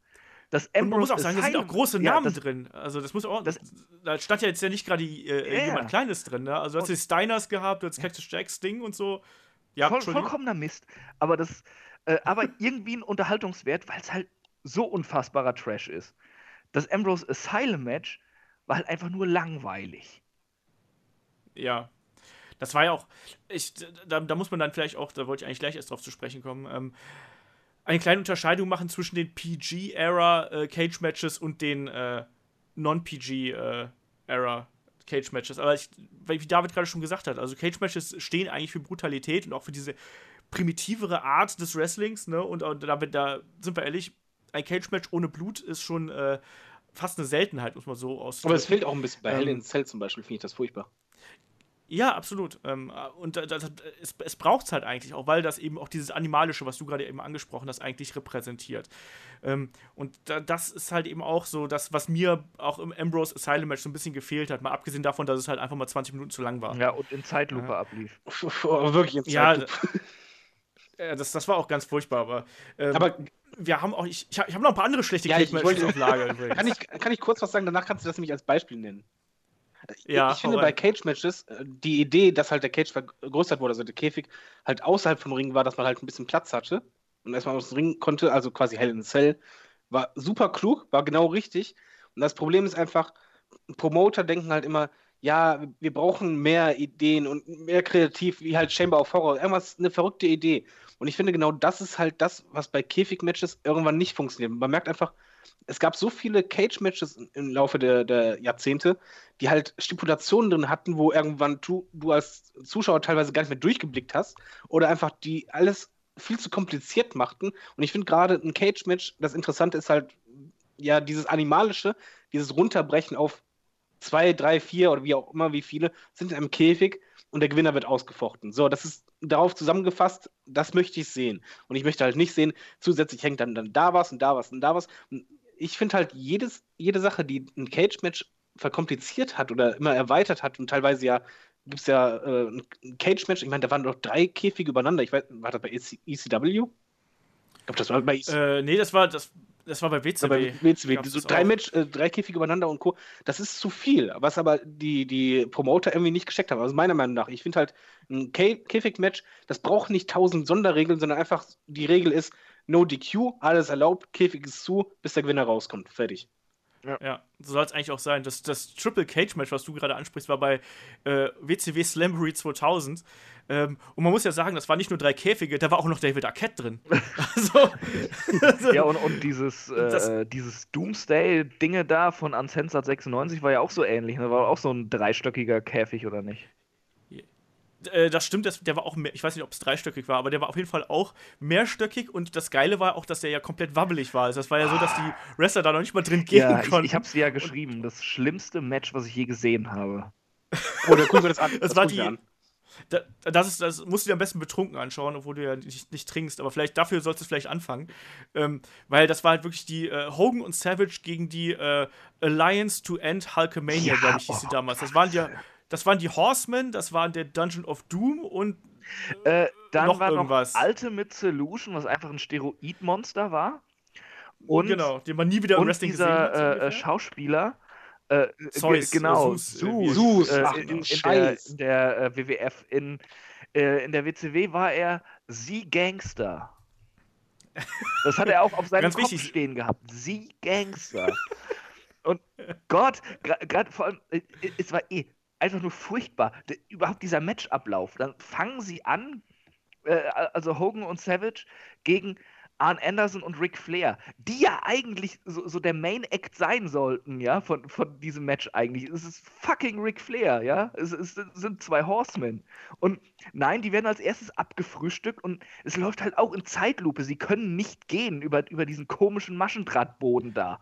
Genau, weil der sich halt einfach durchbiegt Ganz genau. und total wackelig ist. verpassen. Sie stolpern da einfach rum, bis sie dann irgendwann die Falltür aufmachen und dann runtergehen in die Abteilung, wo dann äh, die, die, äh, hier, äh, wie heißen sie? Hier Dungeon of Dungeon Doom. of Doom? Dann warten mit, Ja. mit äh, hier Kevin Sullivan, dem, dem Taskmaster. Und oh Gott, dann, dann sperren sie die anderen irgendwie aus und dann gehen sie mit Kevin Sullivan raus, verprügeln den im Ring gehen dann wieder in den Ja. Käfig rein, wo dann äh, Steroidmonster und sie Gangster auf sie warten. dann Hulk Hogan und Savage werden dann erstmal auseinandergenommen, haben ein paar Comebacks, aber äh, die Steroide-Typen sind stärker. Und dann kommt aber, ob, obwohl Hogan und Savage verprügelt werden, kommen dann noch Flair und Anderson rein, um denen noch zu helfen gegen die. Und trotzdem Geil, der irgendwann vergaß Hat das- zuzuhören, ey. der Tür zu gehen Nee. und gewinnen damit dieses Match. Ko kommt nicht am Ende noch, ist nicht am Ende der Gag, dass äh, Lex Luger reinkommt und den äh, Hulkamaniacs äh, Bratpfannen Ja, gibt? Ist genau. Nicht der, ist, ist nicht der Gag, dass dieses animalische, gefährliche Match durch Bratpfannen entschieden Genau, wird? dann noch die Bratpfanne auf den Kopf und gehen dann durch die Tür, um das zu gewinnen. Weißt du? Und das ist das gefährlichste Match aller Zeiten, so riesengroß. Und wir entscheiden das mit Bratpfannen. Und die vorhin auch alle schon auseinandergebrochen sind, nachdem man einmal damit Das zugeschlagen hat. Schlimme ist, das Oh, ihr macht mich fertig, wisst ihr das? Wir wollten heute seriös sein. Es hört sich trash lustig an. Es ist aber einfach nur langweilige, blöde Scheiße. Man, man, man denkt die ganze Zeit, was machen die da? Warum? Warum schaue ich mir das an? Was haben die Ja. gebraucht? Was stimmt mit mir nicht? Ja, das ist einfach. Boah, das, oh mein Aber, Gott. es- aber es gab noch schlimmere Cage-Matches. Also das Schlimmste ist, glaube ich, dieses. Nee, Moment, nee, also- das, ohne Witz, das ist, das ist mit das schlimmste Match, was du dir Also das, vorstellen das kannst. äh, wie hieß das, die Jun- Junjabi Prison-Dings. Punj, Punj, Punjabi. Das, das war doch das, das, war Punjabi, doch das für den äh, Great Khali ursprünglich, wobei er sich ja verletzt hatte genau. und dann irgendwie Big Show drin war und die Regelung so kompliziert war, dass noch nicht mal die Wrestler richtig wussten, was sie machen sollten und, und Big Show die ganze Zeit eigentlich nicht die Regel verstanden hat. Stimmt. Aber man darf da auch, man darf aber dann auch nicht, wenn wir gerade schon, jetzt machen wir einmal hier die schlechten Matches durch, wobei Käfig-Matches echt cool sein können, dann darf man aber auch nicht das Candle from Hell äh, Match äh, Oh. vergessen. Dieses geile Ding mit, den, mit dem Käfig im Käfig quasi, äh, wo außenrum Hunde standen, die aber offensichtlich. Ich habe letztens dazu noch ein Interview mit äh, Al Snow ge gesehen und äh, er hat das dann halt, diesen Kampf eben dann vorgeschlagen und worden und er so, ja, finde ich eigentlich ganz cool, damals gegen den Bossman ja. Ähm, und der Witz daran war eigentlich halt, dass da draußen Hunde sind und diese Hunde sollten halt aggressiv sein, ne? Aber er hat halt vorher schon gesagt, so, hör mal Leute, wenn wir so einen Kampf machen, dann brauchen wir trainierte Hunde, damit das funktioniert. Tja, aber die Hunde waren nicht trainiert. Die haben halt irgendwelche großen Hunde, keine Ahnung, aus dem örtlichen Tierheim geholt oder sonst irgendwas. Und äh, die Hunde hatten halt keine Ahnung, was sie machen. Einer hat wohl da äh, außenrum auf den, auf den Boden gepisst. Keiner hat, ke keiner hat groß gebellt. Keiner hat irgendwie auch nur Andeutungen da- dahin gemacht, dass die irgendwie Moment, gebissen Moment, werden ein Hund auf, hat auf den Boden gepisst? Ich Ja, glaub, da haben sogar einige liefen gekackt, wenn mich nicht alles täuscht. Ja? Ja, Leute, mich und, und, und, und die Wrestler wussten halt auch nicht genau, wie sie mit dieser Stipulation umgehen sollten, weil die konnten gar nicht damit spielen, weil die, weil es ist ja immer doof, Ja. Tiere irgendwie beim Wrestling zu haben. Und Ja, ja. die wussten halt, die Tiere wussten nicht, wie ihnen passiert, die Wrestler wussten nicht. Also schaut euch mal an, wer das, wer, wer eine Viertelstunde Zeit hat, einfach nur Wrestling-Trash zu sehen, schaut sich das Canal from Hell an und das Doomsday Cage Match. Also, Das, äh, das Doomsday Cage Match ist halt das, was die Hunde abgeseilt haben beim Kennel from Hell Match. Ich bin echt gespannt, ich schaue es gar nicht, ich, hab, ich, hab's, ich hab's nicht mehr in Erinnerung. Erschreckend. ja, das ist, das ist echt furchtbar. Aber, äh, Aber- es gibt ja, wie gesagt, es gibt. Ja, aber bitte? können wir uns wirklich drauf irgendwie, äh, ich meine, ich sehe ja auch schon, dass es Electric, äh, äh, hello, Electrified Cage Matches gab und Co. Äh, können wir uns aber darauf einigen, dass die geilen Matches eigentlich immer die waren, wo halt nicht diese super extra Stipulationen noch zusätzlich Das stimmt, das stimmt. Es, es, es geht halt ähm, häufig darum, auch einfach nochmal zusätzliche Spektakel auf das Spektakel oben drauf zu setzen. Das ist halt eben ähm, das Ziel dieser ganzen Interpretationen, die eigentlich jede Wrestling-Liga, das ist mir so ein bisschen bei der Recherche jetzt zu dem Podcast aufgefallen, jede Wrestling-Liga versucht irgendwie seinem Cage-Match nochmal eine eigene Wendung Wohl kennt zu ihr das von, Also von TNA, das eine Match, wo, äh, da ist ja der Käfig, der ist ja rund und oben ist eine Öffnung und der Sieger muss durch die Öffnung raus. Oh ja, ja, das war Das dieses Problem war, No das Escape, Problem war halt, No Escape da- Match. ja genau, das Problem war halt einfach, das Loch ist halt an der Decke und man muss erstmal schräg sich hochziehen und ja, der Wrestler, der eigentlich gewinnen sollte, der hat es nicht rausgeschafft. Der hat es die ganze. Zeit versucht. Das war Homicide. Genau, der hat es ja, ja. einfach nicht rausgeschafft und die anderen mussten unten die ganze Zeit tot spielen und dann irgendwas machen und du hast einfach nur quält gefühlte dreieinhalb Stunden dem zugesehen, wie der sich versucht hat rauszuziehen und es nicht schafft im Ansatz. Und das war so, oh Gott, schrecklich. Ja, vor allem, du hast halt auch gemerkt, dass der, dass der auch echt Schiss hatte, da oben einfach runterzufallen. Ja. Ne? Also das muss man halt auch mal sagen. So, du musst dann ja quasi einmal dich über Kopf hochziehen und ich sag mal ganz ehrlich, das ist auch ein Bewegungsablauf, den muss auch ein Wrestler nicht unbedingt drauf haben, da so äh, frei Nein, nein, kein Vorwurf gegen Wrestler, aber der, halt der, der Macher, der sich das ausgedacht ja, hat, der ja, muss das mal vorher getestet haben. Aber ich glaube, das wurde nicht getestet. Dann einfach Match geht los, Finish und dann siehst du da und du eigentlich als Zuschauer einfach nur so, ja, dann guckst du wie ein Zeitlupe, dieser Typ irgendwie versucht, wie so eine Schildkröte auf dem Rücken da irgendwie rauszukommen. Und er schafft und schafft es nicht. Und du denkst einfach nur so, nein, bitte nicht. Das, also solche Matches ja, gingen halt gar nicht das war mal yes. ziemlich undurchdacht von TNA. Kennt man sonst gar nicht von der Liga. aber, haben, aber, man muss auch sagen, die haben also TNA hat auch gute Cage-Matches auf die Beine gestellt. Ich habe heute noch kurz reingeschaut bei äh, AJ Styles gegen ähm, Abyss. Ich weiß nicht mehr, bei, bei irgendeinem Lockdown-Event, ich glaube beim ersten, glaube ich, war das sogar. Das war ein sehr, sehr starkes Cage-Match. Auch die ähm, äh, frühen äh, äh hier äh, Cage-Matches mit ähm, LAX, nicht LAX, ähm, America's Most Wanted gegen Uh, wie hieß denn der nochmal, gegen Elix Skipper mhm. und Co. Ähm, ich habe vergessen, wie sie heißen, ähm, waren auch super, super geil. Ich meine, allein dieser Moment, wo dann Elix Skipper oben über den Käfigrand balanciert, um dann Hurricane Runner zu zeigen. Da gab es auch gute Sachen dabei, aber halt auch Scheiß. Also da auch das gab auch dieses, dieses unfassbar beschissene äh, Electrified Cage Match zwischen den Dudleys und LAX. Also das muss man sich auch mal reinziehen, weißt du? Wie dann immer, natürlich steht dieser blöde Käfig nicht unter Strom und die müssen es dann immer verkaufen, als ob da irgendwas passiert. Und dann geht das Licht aus, an und aus, ne, weil Strom fließt und so wie damals beim Mountie und dann wird der Effekt eingespielt. Ganz furchtbar. Ähm, ich, ich muss mal sagen, ich habe ja mein, ich habe tatsächlich ja diverse Matches live gesehen, auch, auch ähm, bei ähm, dieser Zeit, wo ich bei WrestleMania 20 war, war ich ja bei Ring of Honor vorher. Und ähm, da gab es zwei Cage-Matches, wo ich die waren unfassbar. Einmal Samoa Joe gegen Jay Briscoe im Cage, wo Jay Briscoe geblutet hat bis zum geht nicht mehr.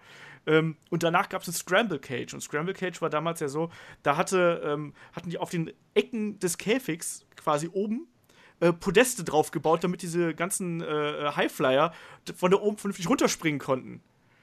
Und es ist das Verrückteste, was ich jemals gesehen habe, weil du am, äh, irgendwann so, so als, das war auch 4 gegen 4 oder 5 gegen 5 oder noch mehr, äh, ähm, und dann flogen irgendwann nur noch Leute durch die Gegend und alle vom Käfig nach draußen, scheiß drauf, 6 Meter, mir egal, fangt mich auf. Ähm, unfassbarer Blödsinn teilweise. Und damit kommen wir vielleicht auch dann wieder zu der ernsteren Sache des äh, Cage-Match-Wrestlings, ähm, nämlich den guten Cage-Matches. ähm, wir haben dazu auch eine, eine Frage von ähm, der Muggelige via Twitter bekommen, nämlich, was gefällt uns denn besser, der klassische Cage oder lieber Hell in a Cell? So, und bevor ich wieder mit meinem Hm schwierig komme, äh, sage ich mal, David, was siehst du denn? Hm, schwierig kann ich pauschal so nicht beantworten. es, es, kommt da einfach auf, auf die Fehde und vor allen Dingen auf die Umsetzung an. Von Hell in the Cell. Hell in the Cell ist eigentlich das intensivste, worauf ich eigentlich auch am meisten freue. Aber wenn halt Hell in the Cell nicht richtig genutzt wird, äh, ist mir dann ein Cage lieber. Also es, es kommt halt ja. bei Käfig-Matches für mich immer auf die Intensität an. Und die muss halt stimmen. Da ist es dann mir egal, ob Hell in the Cell oder Käfig. Wenn ich jetzt äh, einen Booker hätte, der mir verspricht, ich book das richtig gut, würde ich sagen Hell in the Cell, weil da ist einfach mehr möglich. Ja. Theoretisch, aber es ist halt auch immer das Ding. Ich fand auch, dass gerade äh, durch diesen Pay-Per-View äh, Hell in a Cell ist das, hat das Ding auch so ein bisschen an Faszination das verloren. Das ist das Schlimmste, also, was die WWE gemacht hat, Entschuldigung, äh, wenn ich jetzt einwerfe. Aber das ist wirklich Katastrophe, weil ein Käfigmatch muss was Besonderes sein. Das Schlimmste ist, ein Pay-Per-View zu machen, wodurch das Käfigmatch eigentlich drauf geschissen, das kommt ja eh jedes Jahr. Jeder weiß es. Und dann kommt am besten noch ein, ein Fäden, wo es gar nicht reinpasst, weil ein Käfigmatch ist für mich ein Highlight, ein Finale innerhalb der Fäde. Und dann kommen ganz schnell Bookings so, äh, du und ich gegen, kämpfen jetzt zusammen im Käfig. Alles klar, okay, ist ja nächste Woche. Ja, machen wir, alles klar. Das, das passt nicht. Ein Käfigmatch muss einfach, in Anführungszeichen, der letzte Ausweg sein. Das, das, ja, es muss einfach zur Fehde passen. Das ist halt genau das Ding. das. Ja. Ähm, ich fand ja auch, also weil wir jetzt gerade schon beim Hell in a Cell sind, äh, erstes Hell in a Cell, also allein was auch äh, äh diese Matchart anfangs für Kämpfe hervorgebracht hat, ne? mit Shawn Michaels gegen den Undertaker, dann Mick Foley gegen den Undertaker. Auch dieses Armageddon äh, Match, was es damals gab in Hell in a Cell, wo du, das war ja auch damals diese verrückte Attitude-Zeit, wo du eigentlich immer darauf gewartet hast, dass irgendjemand vom Käfig fällt, oder? Mhm. Das war meine Erwartung damals an, an den Hell in a Cell. Dann kam Taker Dass irgendjemand. Ja, das war, das, war, das war ja noch davor, aber du hast dann nach Taker Mankind bist du eigentlich davon ausgegangen, dass irgendjemand vom Käfig ja. fällt. Also, oder ging das nur mir so? Es ging nur dir so. Nee, nee, nee. Mir, mir, ging es zumindest nicht so. Also ich muss zugeben, äh, dieses äh, der, nach dem Mankind-Spot äh, war ich nicht so versessen darauf, das wiederzusehen. Ich habe mich beim Käfig immer am meisten eigentlich drauf gefreut, wenn die drin waren und dann vielleicht am Ende hochgingen, um sich dann halt final in die Fresse zu hauen. Was manchmal super toll ist, was manchmal auch scheiße ist, wie bei äh, CM Punk damals mit äh, Heyman. Ähm, man kann es auch ja. schlecht umsetzen, aber bei Hell in the Cell habe ich mich eigentlich am meisten auf die Innenring-Action gefreut, wenn, wenn diese Tür zu ist, noch zu bleibt. Das war immer, was ich am meisten gehasst habe, wenn die halt versucht haben, durch die Tür rauszukommen.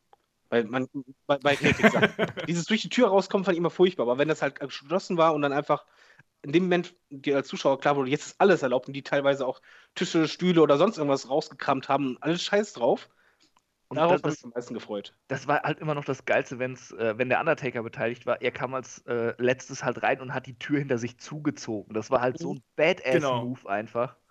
Oder Kane kommt noch reißt die Tür raus. ja, Wobei ich mal sagen muss, das mit Kane, das sah richtig krass aus. Da war ich echt imponiert. Und noch ja. heftiger fand ich bei Mark Henry damals, wo er die Kette nicht abbekommen hat. wenn er eiskalt einfach die Kette im Arsch gemacht hat ja, das hat aber ein bisschen ja, gedauert. Das, das fand ich imposant, aber das, das, mit Kane war zum Beispiel das Beste. Das war einfach, wo du nie damit gerechnet hast, er ist ja debütiert bei einem Hell in Cell Match. Und dann geht er da hin genau. und der reißt, nimmt die Tür und reißt sie einfach raus. Ganz trocken. Ja ich muss auch sagen, ich habe das damals, das war, glaube ich, wann war das? 97, 98? Irgendwie so. Ähm, da hatte ich auch echt in dem Moment so, boah, krass, Gänsehaut. Und äh, das hat mich dann auch wirklich so emotional gepackt, dass ich danach von Kane und dem Undertaker geträumt habe. Das weiß ich noch. ähm, weil ich dieses Debüt halt so krass so geträumt und er hat von Kane und Undertaker geträumt, läuft. Da, damals lief ja das Wrestling immer so spät abends. Das heißt, du bist dann gerne mal so während einer Wrestling-Sendung eingeschlafen, weil das ja dann nachts um 12 Uhr auf RTL 2 lief und so. Und wenn das dann das Letzte ist, was du siehst, bevor du einschläfst, ist das nicht gerade die beste gute Nachtlektüre. Was, was auch noch ein Grund ist, warum ich Hell in the Cell meistens lieber mochte als Käfig, weil der Käfig ist ja oben offen und da war halt einfach zu oft, dass Leute irgendwas reingeworfen haben oder so. Und das, das fand ich mal störend. Bei Hell in the Cell fand ich halt eher cooler, wenn jemand, der helfen wollte, diese scheiß Kette nicht aufbekommen hat oder meinetwegen dann mit dem Ringrichter irgendwie den Außenlock musste, den Schlüssel nahm und dann aufschloss. Das war nochmal was anderes als dieses einfache Reinwerfen, weil dem ist dieser wir alleine im Käfig-Aspekt eigentlich unterbrochen. Mhm. Aber es ist halt eben schon so, dass auch Hell in a Cell Matches einfach als solche gebuckt werden müssen und ähm, nicht einfach nur, oh ja, wir haben jetzt gerade Hell in a Cell, den Pay-Per-View, und äh, wir müssen jetzt einfach Leute in den Käfig reinschmeißen, aber eigentlich keinen Plan, warum die eigentlich da drin sind. Gab es nicht da auch so ein legendär beschissenes Hell in a Cell Match zwischen CM Punk und dem Undertaker, was irgendwie so sechs Minuten gedauert hat und da war CM Punk sein Titel los? Boah. War das nicht damals irgendwie so? Kann ich weiß nicht, ja, ja, aber das, damals war das Match gegen den Taker und das war ziemlich enttäuschend, aber an mehr kann ich mich überhaupt nicht mehr erinnern.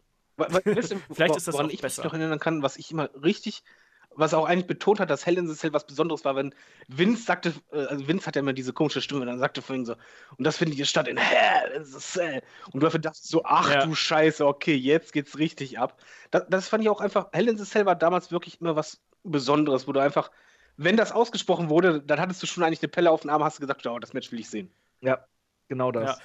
Wobei sie jetzt, jetzt zuletzt haben das ja dann auch noch, zumindest bei WrestleMania, die beiden Hell in a Cell Matches, die wir dann die letzten, äh, ich sag jetzt mal grob fünf Jahre hatten, die waren ja auch sehr gut. Das war zwar zweimal der Undertaker ähm, und zumindest hatte das auch wieder diesen, äh, ja, diesen Extravaganza-Charakter, um es mal so auszudrücken. Einmal, wo wir ähm, äh, wie heißt es hier, Triple H gegen den Undertaker mit Shawn Michaels als Referee, fand ich damals unglaublich gut. Also auch so von der mhm. Dramatik mhm. und von den Bildern das her. Das wäre das perfekte ähm, Ende für Undertakers Karriere gewesen. So, auch, und auch für Triple H's Karriere. Die, wo die alle drei auf der Rampe am Ende waren, ja. Arm in Arm, es wäre perfekt gewesen. Absolut. Das war auch für mich das, Jahr, das Match des Jahres, glaube ich, äh, bei WWE aus, aus dem Jahr. Ich weiß gar nicht mehr, wann war das? 29? Ja, 28. 28? 28? Nicht. Echt? Okay.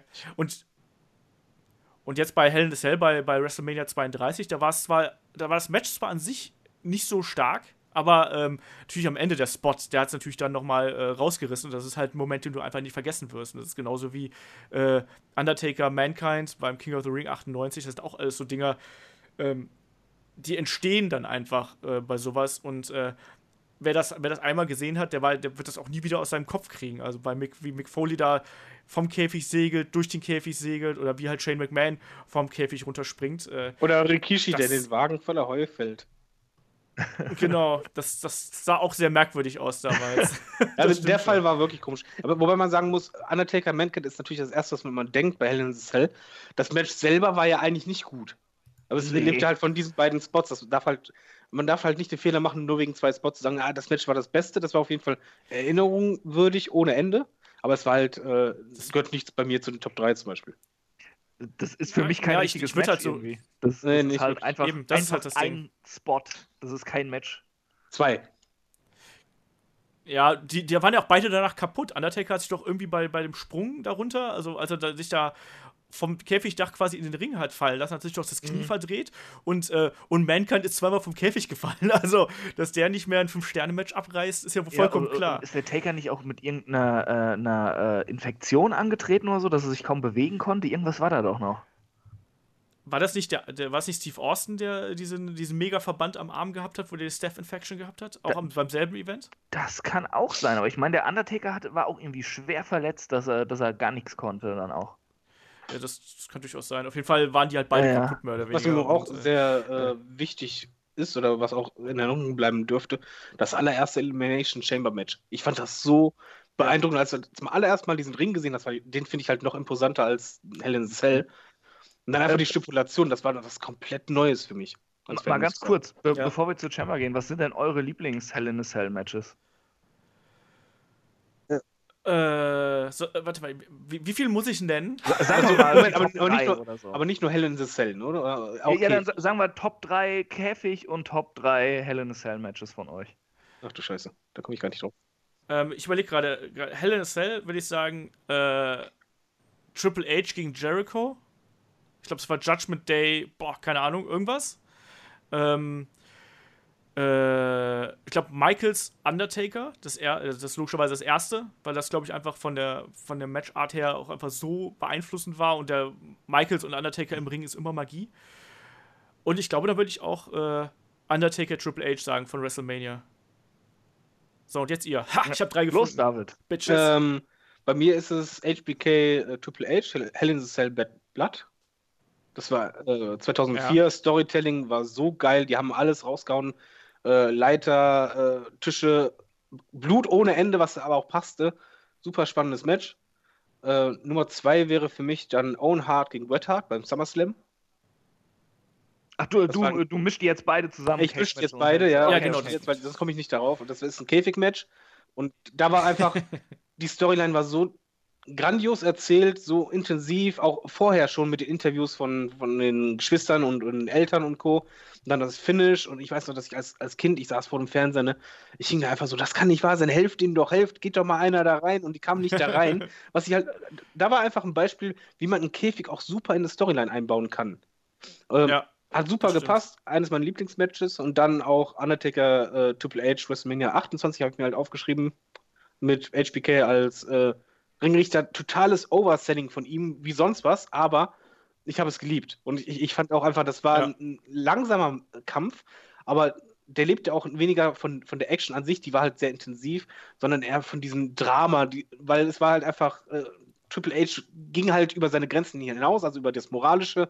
Undertaker hat immer wieder gegengehalten. HBK war, war das Zerwürfnis von wegen, okay, zu wen halte ich jetzt? Das hat einfach so gepackt und das hätte ich mir sogar noch länger anschauen können. Das war das erste Match, wo ich richtig Schiss in meinem Wrestler hatte. Weil äh, Undertaker hat das so krass gesellt am Ende, dass ich wirklich dachte, oh, oh mm. dem geht's gar nicht gut. Also, das ist jetzt alles nicht gespielt. Ähm, grandioses Match muss man gesehen haben. Ja. Ja, Chris, jetzt bist du äh, dran hier. Okay, mache ich erstmal Hell in a Cell, Top 3. Ähm, bläh, äh, ja. ich sehe top vorbereitet hier. Vermisst. Schien unfassbar ähm, der Typ. Okay, okay, okay. Äh, Undertaker gegen Edge fand ich damals richtig geil. Das hat cool zu der Fehde gepasst, weil die sich so lange hingezogen hat.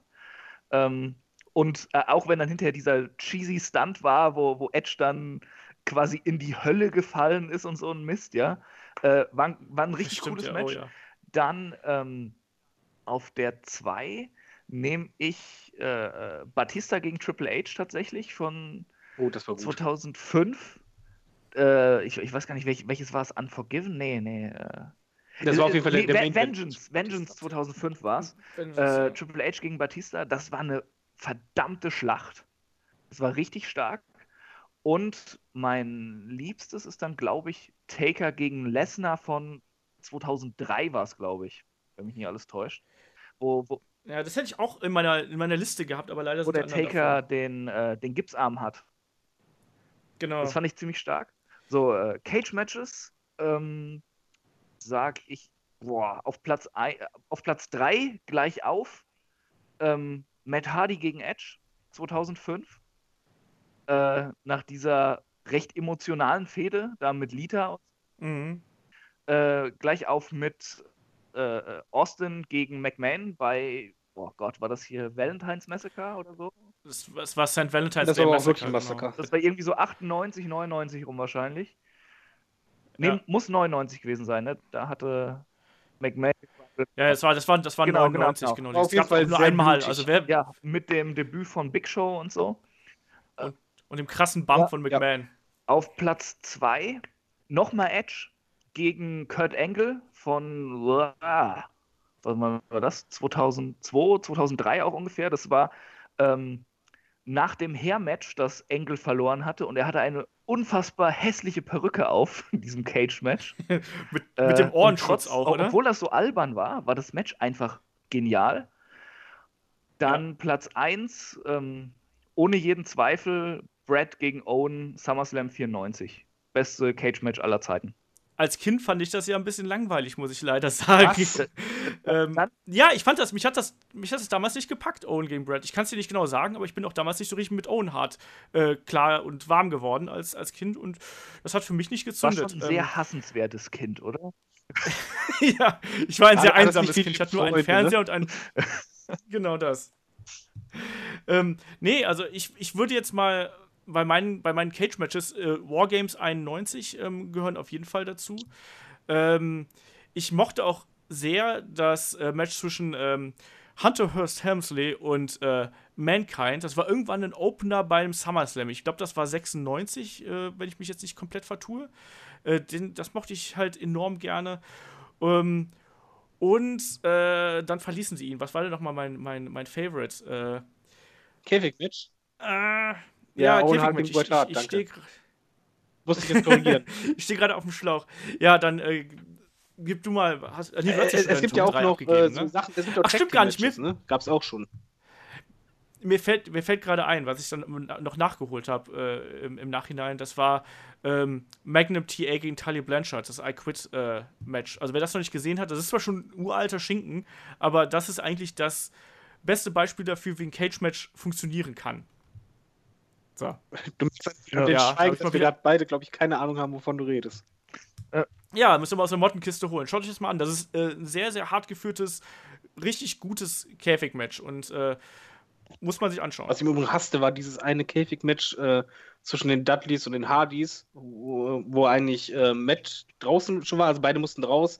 Jeff war dann oben, hätte nur noch rausspringen müssen und er dreht sich um und macht dann äh, die Swanton-Bomb äh, auf einen, der auf dem Tisch lag. Habe ich so aufgeregt. Ja, aber, aber, aber verfehlt auch und äh, crasht einfach Genau, durch den ich, Tisch. ey, das hat mich so aufgeregt. Ne? Ich, ich, ne, also ohne Scheiß, ich mag ja Spot Monkeys, ne? Aber da hängst du einfach nur so wegen, ah, du kannst doch einfach runter und dann anschießen, hoch den Spot machen. Ja. Ja, sollen wir noch einmal ganz kurz auf die Bewandtnis vom Elimination Chamber eingehen, so ein bisschen, was, was daran äh, besonders ist und so, ganz, ganz kurz auf die. Schnelle. Weil das, Panzerglas. Was, un unzerbrechbar ist. Ah, da reg ich mich jedes Mal auf, weil die das jedes Mal sagen. Und jedes Mal haut einer gleich gegen, dann bricht das ganze Glas rein. Das, das ist ja, das ist ja ursprünglich ist das ja von, von Triple H äh, erfunden und äh, äh, konzipiert worden. Ne? Und Triple H ist ja da auch bekannt, dass er eigentlich so ein alter Wargames äh, Nazi ist, so ein alter Wargames-Fan. und Er äh, ist ein Wargames-Nazi. Ja, aber Ja. das kann man auch falsch verstehen, weißt du? Wargame. Ähm, und, und der und er, er hat halt versucht, diese, äh, diese Sache halt eben dann zu adaptieren und in die Neuzeit zu bringen. Und das äh, wurde dann ja 2001 damals unter äh, Eric Bischoff äh, bei Raw eingeführt. Damals gab es ja noch diese General Manager-Geschichte, oder wie jetzt heute auch, aber da war es halt eben Eric Bischoff und der hat es ja so präsentiert als sein Brainchild irgendwie. Ähm, mit, wie war es nochmal? Eight Tons of Unforgiving Steel, Chain und ich weiß nicht was alles. 2001 war das Ähm, schon? Ja. Echt? Ja? Survivor Series 2001 war das, war das erste. Äh, stimmt gar nicht. 2000. 2002, 2002, Entschuldigung. 2001 war der. Aber es war halt noch kein Pay-Per-View oder so, sondern es war halt ein besonderes Match. Nee, genau. Das war halt bei der Survivor Series 2002 war da eben das, äh, das, das erste äh, Elimination Chamber Match, was dann Shawn Michaels ja dann am Ende gewonnen hat. Bei der Chamber besonders Ähm, finde ich, ich fand das- dass um, rundherum um den Ring, das halt eben nicht abgepolstert ist oder halt nicht Maschendraht, der sich biegt, sondern wirklich harter Stahl. Also der gibt auch nicht mehr nach, wenn du drauf Genau. knallst, ist es Stahl. Ja, warte mal die neue Chamber Genau. ab. Da ist es dann, dann. Trampolin oder so. Das wäre geil. An jeder Ecke im Trampolin, da geht's ab. Da kommt Great Kali rein. Das Jump House. Jump House Elimination Chamber. Ähm, ja, ich- ich finde auch, also ich finde auch, dass beim Elimination Chamber kommt es nicht nur halt auf die Optik an, sondern ich finde, da hört man halt eben auch, was da passiert. Wie du gerade gesagt hast, weißt du, wenn da jemand nach draußen fällt, das knallt ja ganz anders, als wenn jetzt jemand normal übers oberste Seil fliegt. Nur du hörst dann immer wieder scheppert und denkst dir auch so, ah, das, das, das muss doch wehgetan haben. Genauso, wenn jemand äh, wie hier, äh, ich glaube, weiß gar nicht bei welchem, ich glaube, es war beim zweiten mit Goldberg äh, beim SummerSlam äh, Jahr drauf, ähm, wo Goldberg, glaube ich, Jericho durch, den, durch die Tür gespiert hat und so, wo es dann ordentlich gescheppert hat. Auch da finde ich, dass die Akustik von, diesem, von dieser Konstruktion finde ich halt auch äh, total cool einfach, weil äh, das bringt noch so eine zusätzliche Tiefe in den Kampf rein. Du hast nicht nur das Knallen von der Matte, halt, sondern auch irgendwie dieses tiefe Scheppern von der Zelle und das äh, macht es bei mir halt eben auch ganz, Wisst ihr, was ganz mich viel stört aus. äh, Chamber äh, ganz oft? Wenn, es wird ja mal per Licht angezeigt, wer als nächstes rein kann. Dann bleibt das Ja. Licht meistens, also nicht immer, aber manchmal gibt es halt diesen Botch in Anführungszeichen. Der Counter geht runter, das Licht bleibt ganz kurz, eine halbe Sekunde stehen, aber springt dann nochmal. Immer ganz kurz, dann ist es doch nicht der Ja. letzte, dann ist es doch ein anderer. Da hast du schon ganz oft gehabt, dass die Halle gejubelt hat, so, ja, und dann, ah, doch der andere. Da, da muss man echt aufpassen. Also bei Elimination Chamber Botchen ist kacke. Es gab auch einmal, glaube ich, dass äh, wirklich der falsche angezeigt wurde. Ich glaube, das war dann Wendy Orton. Das, es ist immer Randy Wenn es um den Falschen geht, ja. Oder Roman Waynes, aber der ist ja diesmal nicht dabei. Ja, aber ich, ich, man merkt halt trotzdem, dass es eben, ähm, obwohl du hast, du hast maximal ein oder zwei Elimination Chamber Matches im Jahr, aber ich finde halt trotzdem, dass das ist halt irgendwie schon was, was Cooles einfach. Auch, also auch vom Gefühl her, was Cooleres als Hell in a Cell Ja, bei euch. Mittlerweile ja. Weil, weil Hell in a Cell wird halt zu viel gespammt und dann auch mit dem eigenen Pay-Per-View. Die Chamber ist da so, so ein bisschen, ja. Dadurch, dass es halt nicht nur auf eine Fehde bezogen ist, sondern so, so ein großes Spektakel, zieht es dann irgendwie mehr mittlerweile. Ja. Alles, was Chris sagt. Sehe ich auch so. Und das, ist, das zieht sich heute durch den Event. Also seid ihr beide gehypt auf Elimination Chamber jetzt? Äh, Aber es ist ja auch was? Besonderes. Also ich finde einfach, allein schon die Stipulation ist was Besonderes. Der Käfig ist was Besonderes. Den siehst du halt wirklich nur einmal im Jahr. Der kommt eben nicht zwischendrin immer mal vor. Und ähm, ich finde es halt, das ist halt wie beim Rumble. Du hast halt noch zusätzlich den Faktor, dass du als Fan rätselst, ah, wer kommt als nächstes. Da ist auch schon dann immer auch nochmal eine Zusatzspannung. Selbst wenn das Match scheiße wäre, wäre diese Spannung auch da. Äh, das ist einfach ein, ein intelligentes Match, was auch sehr unterschiedlich sein kann. Wir haben Chambers gehabt, wo wirklich die Leute ganz schnell eliminiert wurden, ganz am Anfang. Und am Ende dann halt nur die, die äh, letzten drei zum Beispiel lange drin blieben. Äh, wir haben aber auch Chambers schon gehabt, wo wirklich alle sehr lange drin blieben. Und dann erst am Ende richtig schnelle äh, Eliminations dabei waren. Also es kann sehr unterschiedlich sein. Ich finde halt auch, da ist auch eine gute Plattform für Wrestler auch mal zu, ja, positiv zu überraschen. Ich fand zum Beispiel Cesaro einmal in, in Elimination, fand ich richtig geil. Also, was der da abgeliefert hat. Mhm. Äh, Es ist halt ein besonderes Match und es ist halt einfach für, äh, ja, wie soll man sagen, einfach auch losgelöst von diesem Alltag, allem anderen, was man immer wieder sieht und das ist halt jedes Mal was Neues, weil je, Hm. jedes Booking kann komplett anders sein. Hätte man das Tag Team Match, das Tag Team Turmoil auch zum Hell in a Cell, äh, äh, Elimination Chamber Match Ja. machen sollen? Ja, obwohl, obwohl die Feder halt eigentlich nicht- hergibt. Trotzdem. aber Intensität gibt es einfach Ja. dadurch. Das ist dann Eben. spannender. Und da können sie wenigstens wirklich mal ein bisschen glänzen und ein bisschen Zeit kriegen und sich präsentieren. Dieses Terminal-Match, das wird so schnell abgefrühstückt und boah, ja, ja. Das, es hat halt null Relevanz. Du kannst dann wenigstens durch diese Matchart, diesem Kack-Match, Relevanz geben. Das stimmt. Ja, ja, das ist natürlich. Also, ich meine, äh, wie wir gerade gesagt haben, der Ta äh, Elimination Chamber ist halt maximal einmal im Jahr. Letztes Jahr hatten wir doch auch ein Tag Team äh, Elimination Chamber Match. War das letztes Jahr oder vorletztes Jahr? Weiß.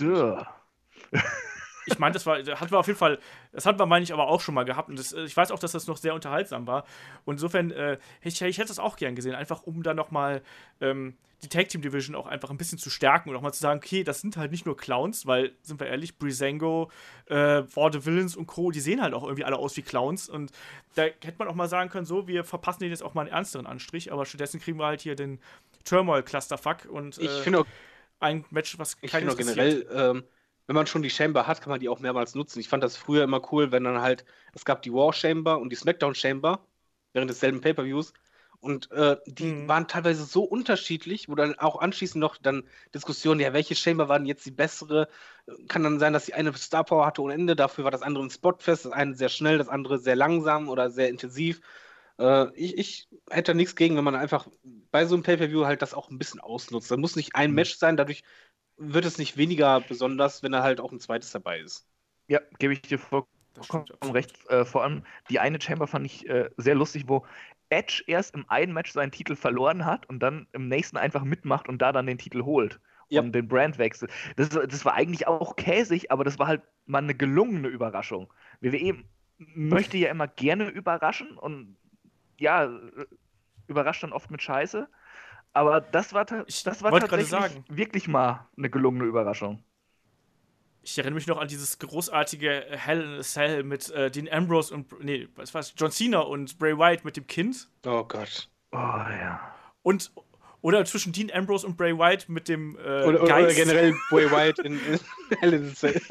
Oder Dean Am und der explodierende Kamera. Aber das war ja nicht Chamber. Also Chamber ist ja nochmal was anderes. War das nicht Chamber? Okay, dann, äh, das, das stimmt. Das war also, aber generell Chambers ja. finde ich halt auch wirklich, ist ja auch so ein Match, wo man eigentlich nicht dann von tausend Leuten Eingriffe hast. Du hast trotzdem tausend Möglichkeiten, wie du es machen kannst. Hast aber manchmal halt Situationskomik, wie zum Beispiel, was war das, Mark Henry, wo irgendwie die Scheibe eingeschlagen war und er die festhalten musste, bis er raus darf. ähm, ja. das, das, ist halt manchmal schon lustig, aber ich, ich habe halt jetzt keinen ja kein Match in Erinnerung, wo ich sage, boah, da habe ich mich so gelangweilt bei der Elimination Chamber, weil es halt nee, wie beim Rumble, wie gesagt, es kommt ja nach ein paar Minuten kommt ja der nächste rein und spätestens dann hast du halt wieder mhm. diesen Spannungsbogen, was passiert jetzt? Und dieses was passiert jetzt, das hat die WWE so selten und diesen Chamber ist es eigentlich immer gegeben, weil du halt auch der, der Titelträger, der ist halt nicht gesichert, der ist genauso unsicher wie alle anderen von Anfang an. Gab es nicht mal auch Eben, eine, das macht ja eigentlich auch nochmal da interessant. Gab es nicht auch ja. mal eine Chamber, wo Santino Marella unter den letzten Zweien war? Oh, das, das kann durchaus sein. Ich das weiß kann sein. Warte mal, ich mal nach. Naja, das, alles gut. Ähm, das war glaub, hart. Da hatte man tatsächlich so ein bisschen Angst, dass er das Ding ja, mein Gott, äh, Santino Morella war auch mal der, der vorletzte beim Rumble. Ja, stimmt. Da gegen Alberto Del Rio. Stimmt, das war, das war Daniel Bryan gegen Santino Morella, gegen Wade Barrett, gegen Cody Rhodes, Big Show und Great Khali. Ganz Boah, toll. das war ja super besetzt. Ja, aber trotzdem, ich finde auch, dass man aus dem äh, Elimination Chamber halt ähm, durch diese Dynamik halt eben immer noch viel rausholen kann. Dann auch in Kombination eben mit dieser gesamten Struktur. Ich finde, das ist aktuell eigentlich so das, das Intelligenteste, was du an ähm, Cage-Matches irgendwie bringen kannst. Und diese Cage-Matches, die man jetzt eben so häufiger mal sieht bei WWE jetzt auch äh, nicht, äh, wollte ich auch gerade mal ansprechen, die Damen waren jetzt ja auch zuletzt in diversen Cage- und äh, Hell in a Cell-Matches vertreten. Ähm, ich finde zum Beispiel auch so ein, so ein Cage-Match bei einem bei einer Weekly-Show finde ich halt auch ein bisschen ja. verschenkt. Andererseits ähm, muss ich da aber auch noch mal ganz kurz eine Lanze brechen hier für äh, äh, Charlotte und äh, Sasha Banks, die sich ja da auch im Hell in a Cell, im ersten Hell in a Cell ja auch wirklich äh, den allerwertesten ja, aber da passt haben. Ja auch. auch wenn nicht alles. Also das war ja von der Story ja, war, eben, war es ja genau richtig. Es war ein Höhepunkt der Fehde.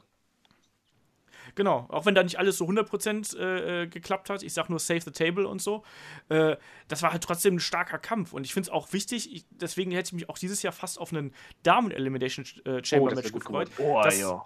Das wäre richtig gut. Aber besten zwischen ja, also, War und SmackDown losgelöst, boah, das wäre richtig gut geworden. Ja, also das, das weil ich glaube halt, das wäre halt auch noch so eine Grenze, die man einfach mal durchschreiten müsste, äh, um das nochmal so zu unterstreichen. Also äh, Charlotte gegen Sasha Banks war ja schon äh, ganz hervorragend, aber ich glaube dann nochmal im Elimination Chamber, das wird, glaube ich, dem Ganzen nochmal ein i-Tüpfelchen äh, Ich glaube, Elimination Chamber hat auch einfach den Vorteil, du sagst ja zum Beispiel, Hell in the Cell findet teilweise jetzt in Weekly-Shows statt oder bei anderen Pay-Per-Views. Ähm, dann haben die noch eine eigene Pay-Per-View. Das zieht sich aber durch ganz viele Stipulationen durch, genauso wie Extreme Rules. Damals war Extreme Rules halt immer was super Besonderes.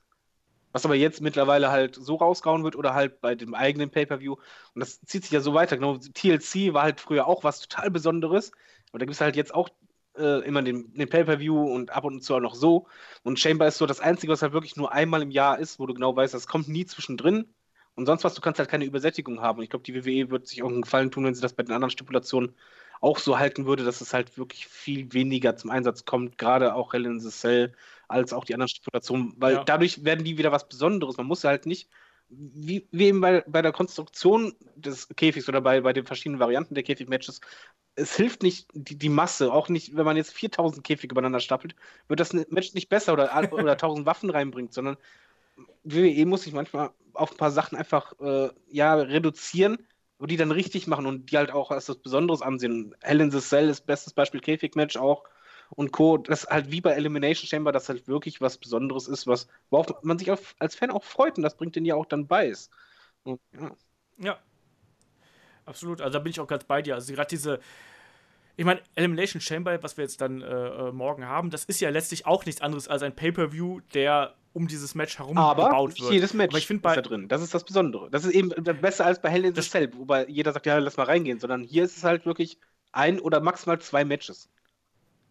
Die, die Ausrichtung ist ja auch ganz anders vom Elimination Chamber, weil Elimination Chamber geht es ja de facto eigentlich immer darum, dass der Champion halt irgendwie darum kämpfen muss, äh, gegen fünf andere Kontrahenten kämpfen muss, um seinen Titel zu behalten. Das kannst du losgelöst von der Fehde machen, sobald du halt eigentlich fünf Leute hast, die stark genug sind, um, um den äh, Gürtel zu fäden. Bei ähm, Hell in a Cell hast du ja meistens nur zwei, vielleicht mal zwei Tag-Teams, also wie damals ähm, äh, Legacy gegen äh, äh DX zum Beispiel, fand ich da ganz, ganz herausragend. Ähm, äh, aber du hast halt nie diese, diese, diese große Riege, die halt alle miteinander fäden. Das hat wir im Hell in a Cell ja nur äh, einmal bei Armageddon.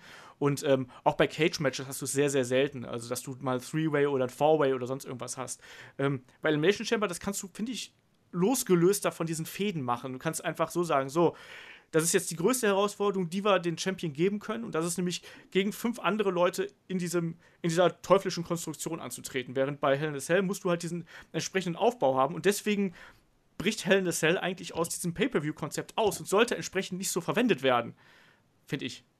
Also, ne? Und äh, das, wie du gerade schon gesagt hast, David, dadurch entwertet es halt eben auch äh, dieses, diese Matchart von Hell in a Cell, dass du eigentlich dann immer so, ja, jetzt ist übrigens, jetzt ist, äh, keine Ahnung, Mai, jetzt muss übrigens ein Käfig-Match, äh, ein Hell in a Cell-Match her, ne, weil das steht im Kalender. Und das ist äh, immer ein bisschen schade. Aber naja, ich würde sagen, äh, habt ihr noch irgendwas äh, Kreatives, was ihr unbedingt uns noch mitteilen möchtet, äh, David und Chris? Ähm, nö.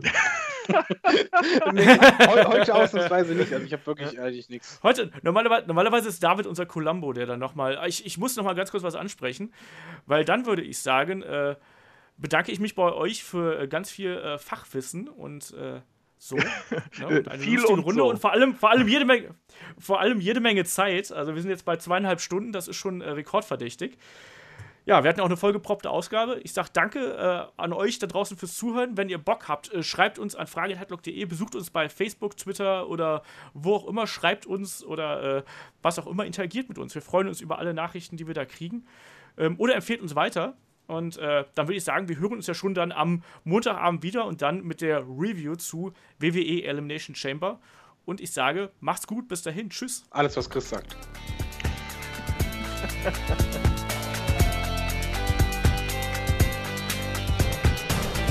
Headlock, der Pro Wrestling Podcast.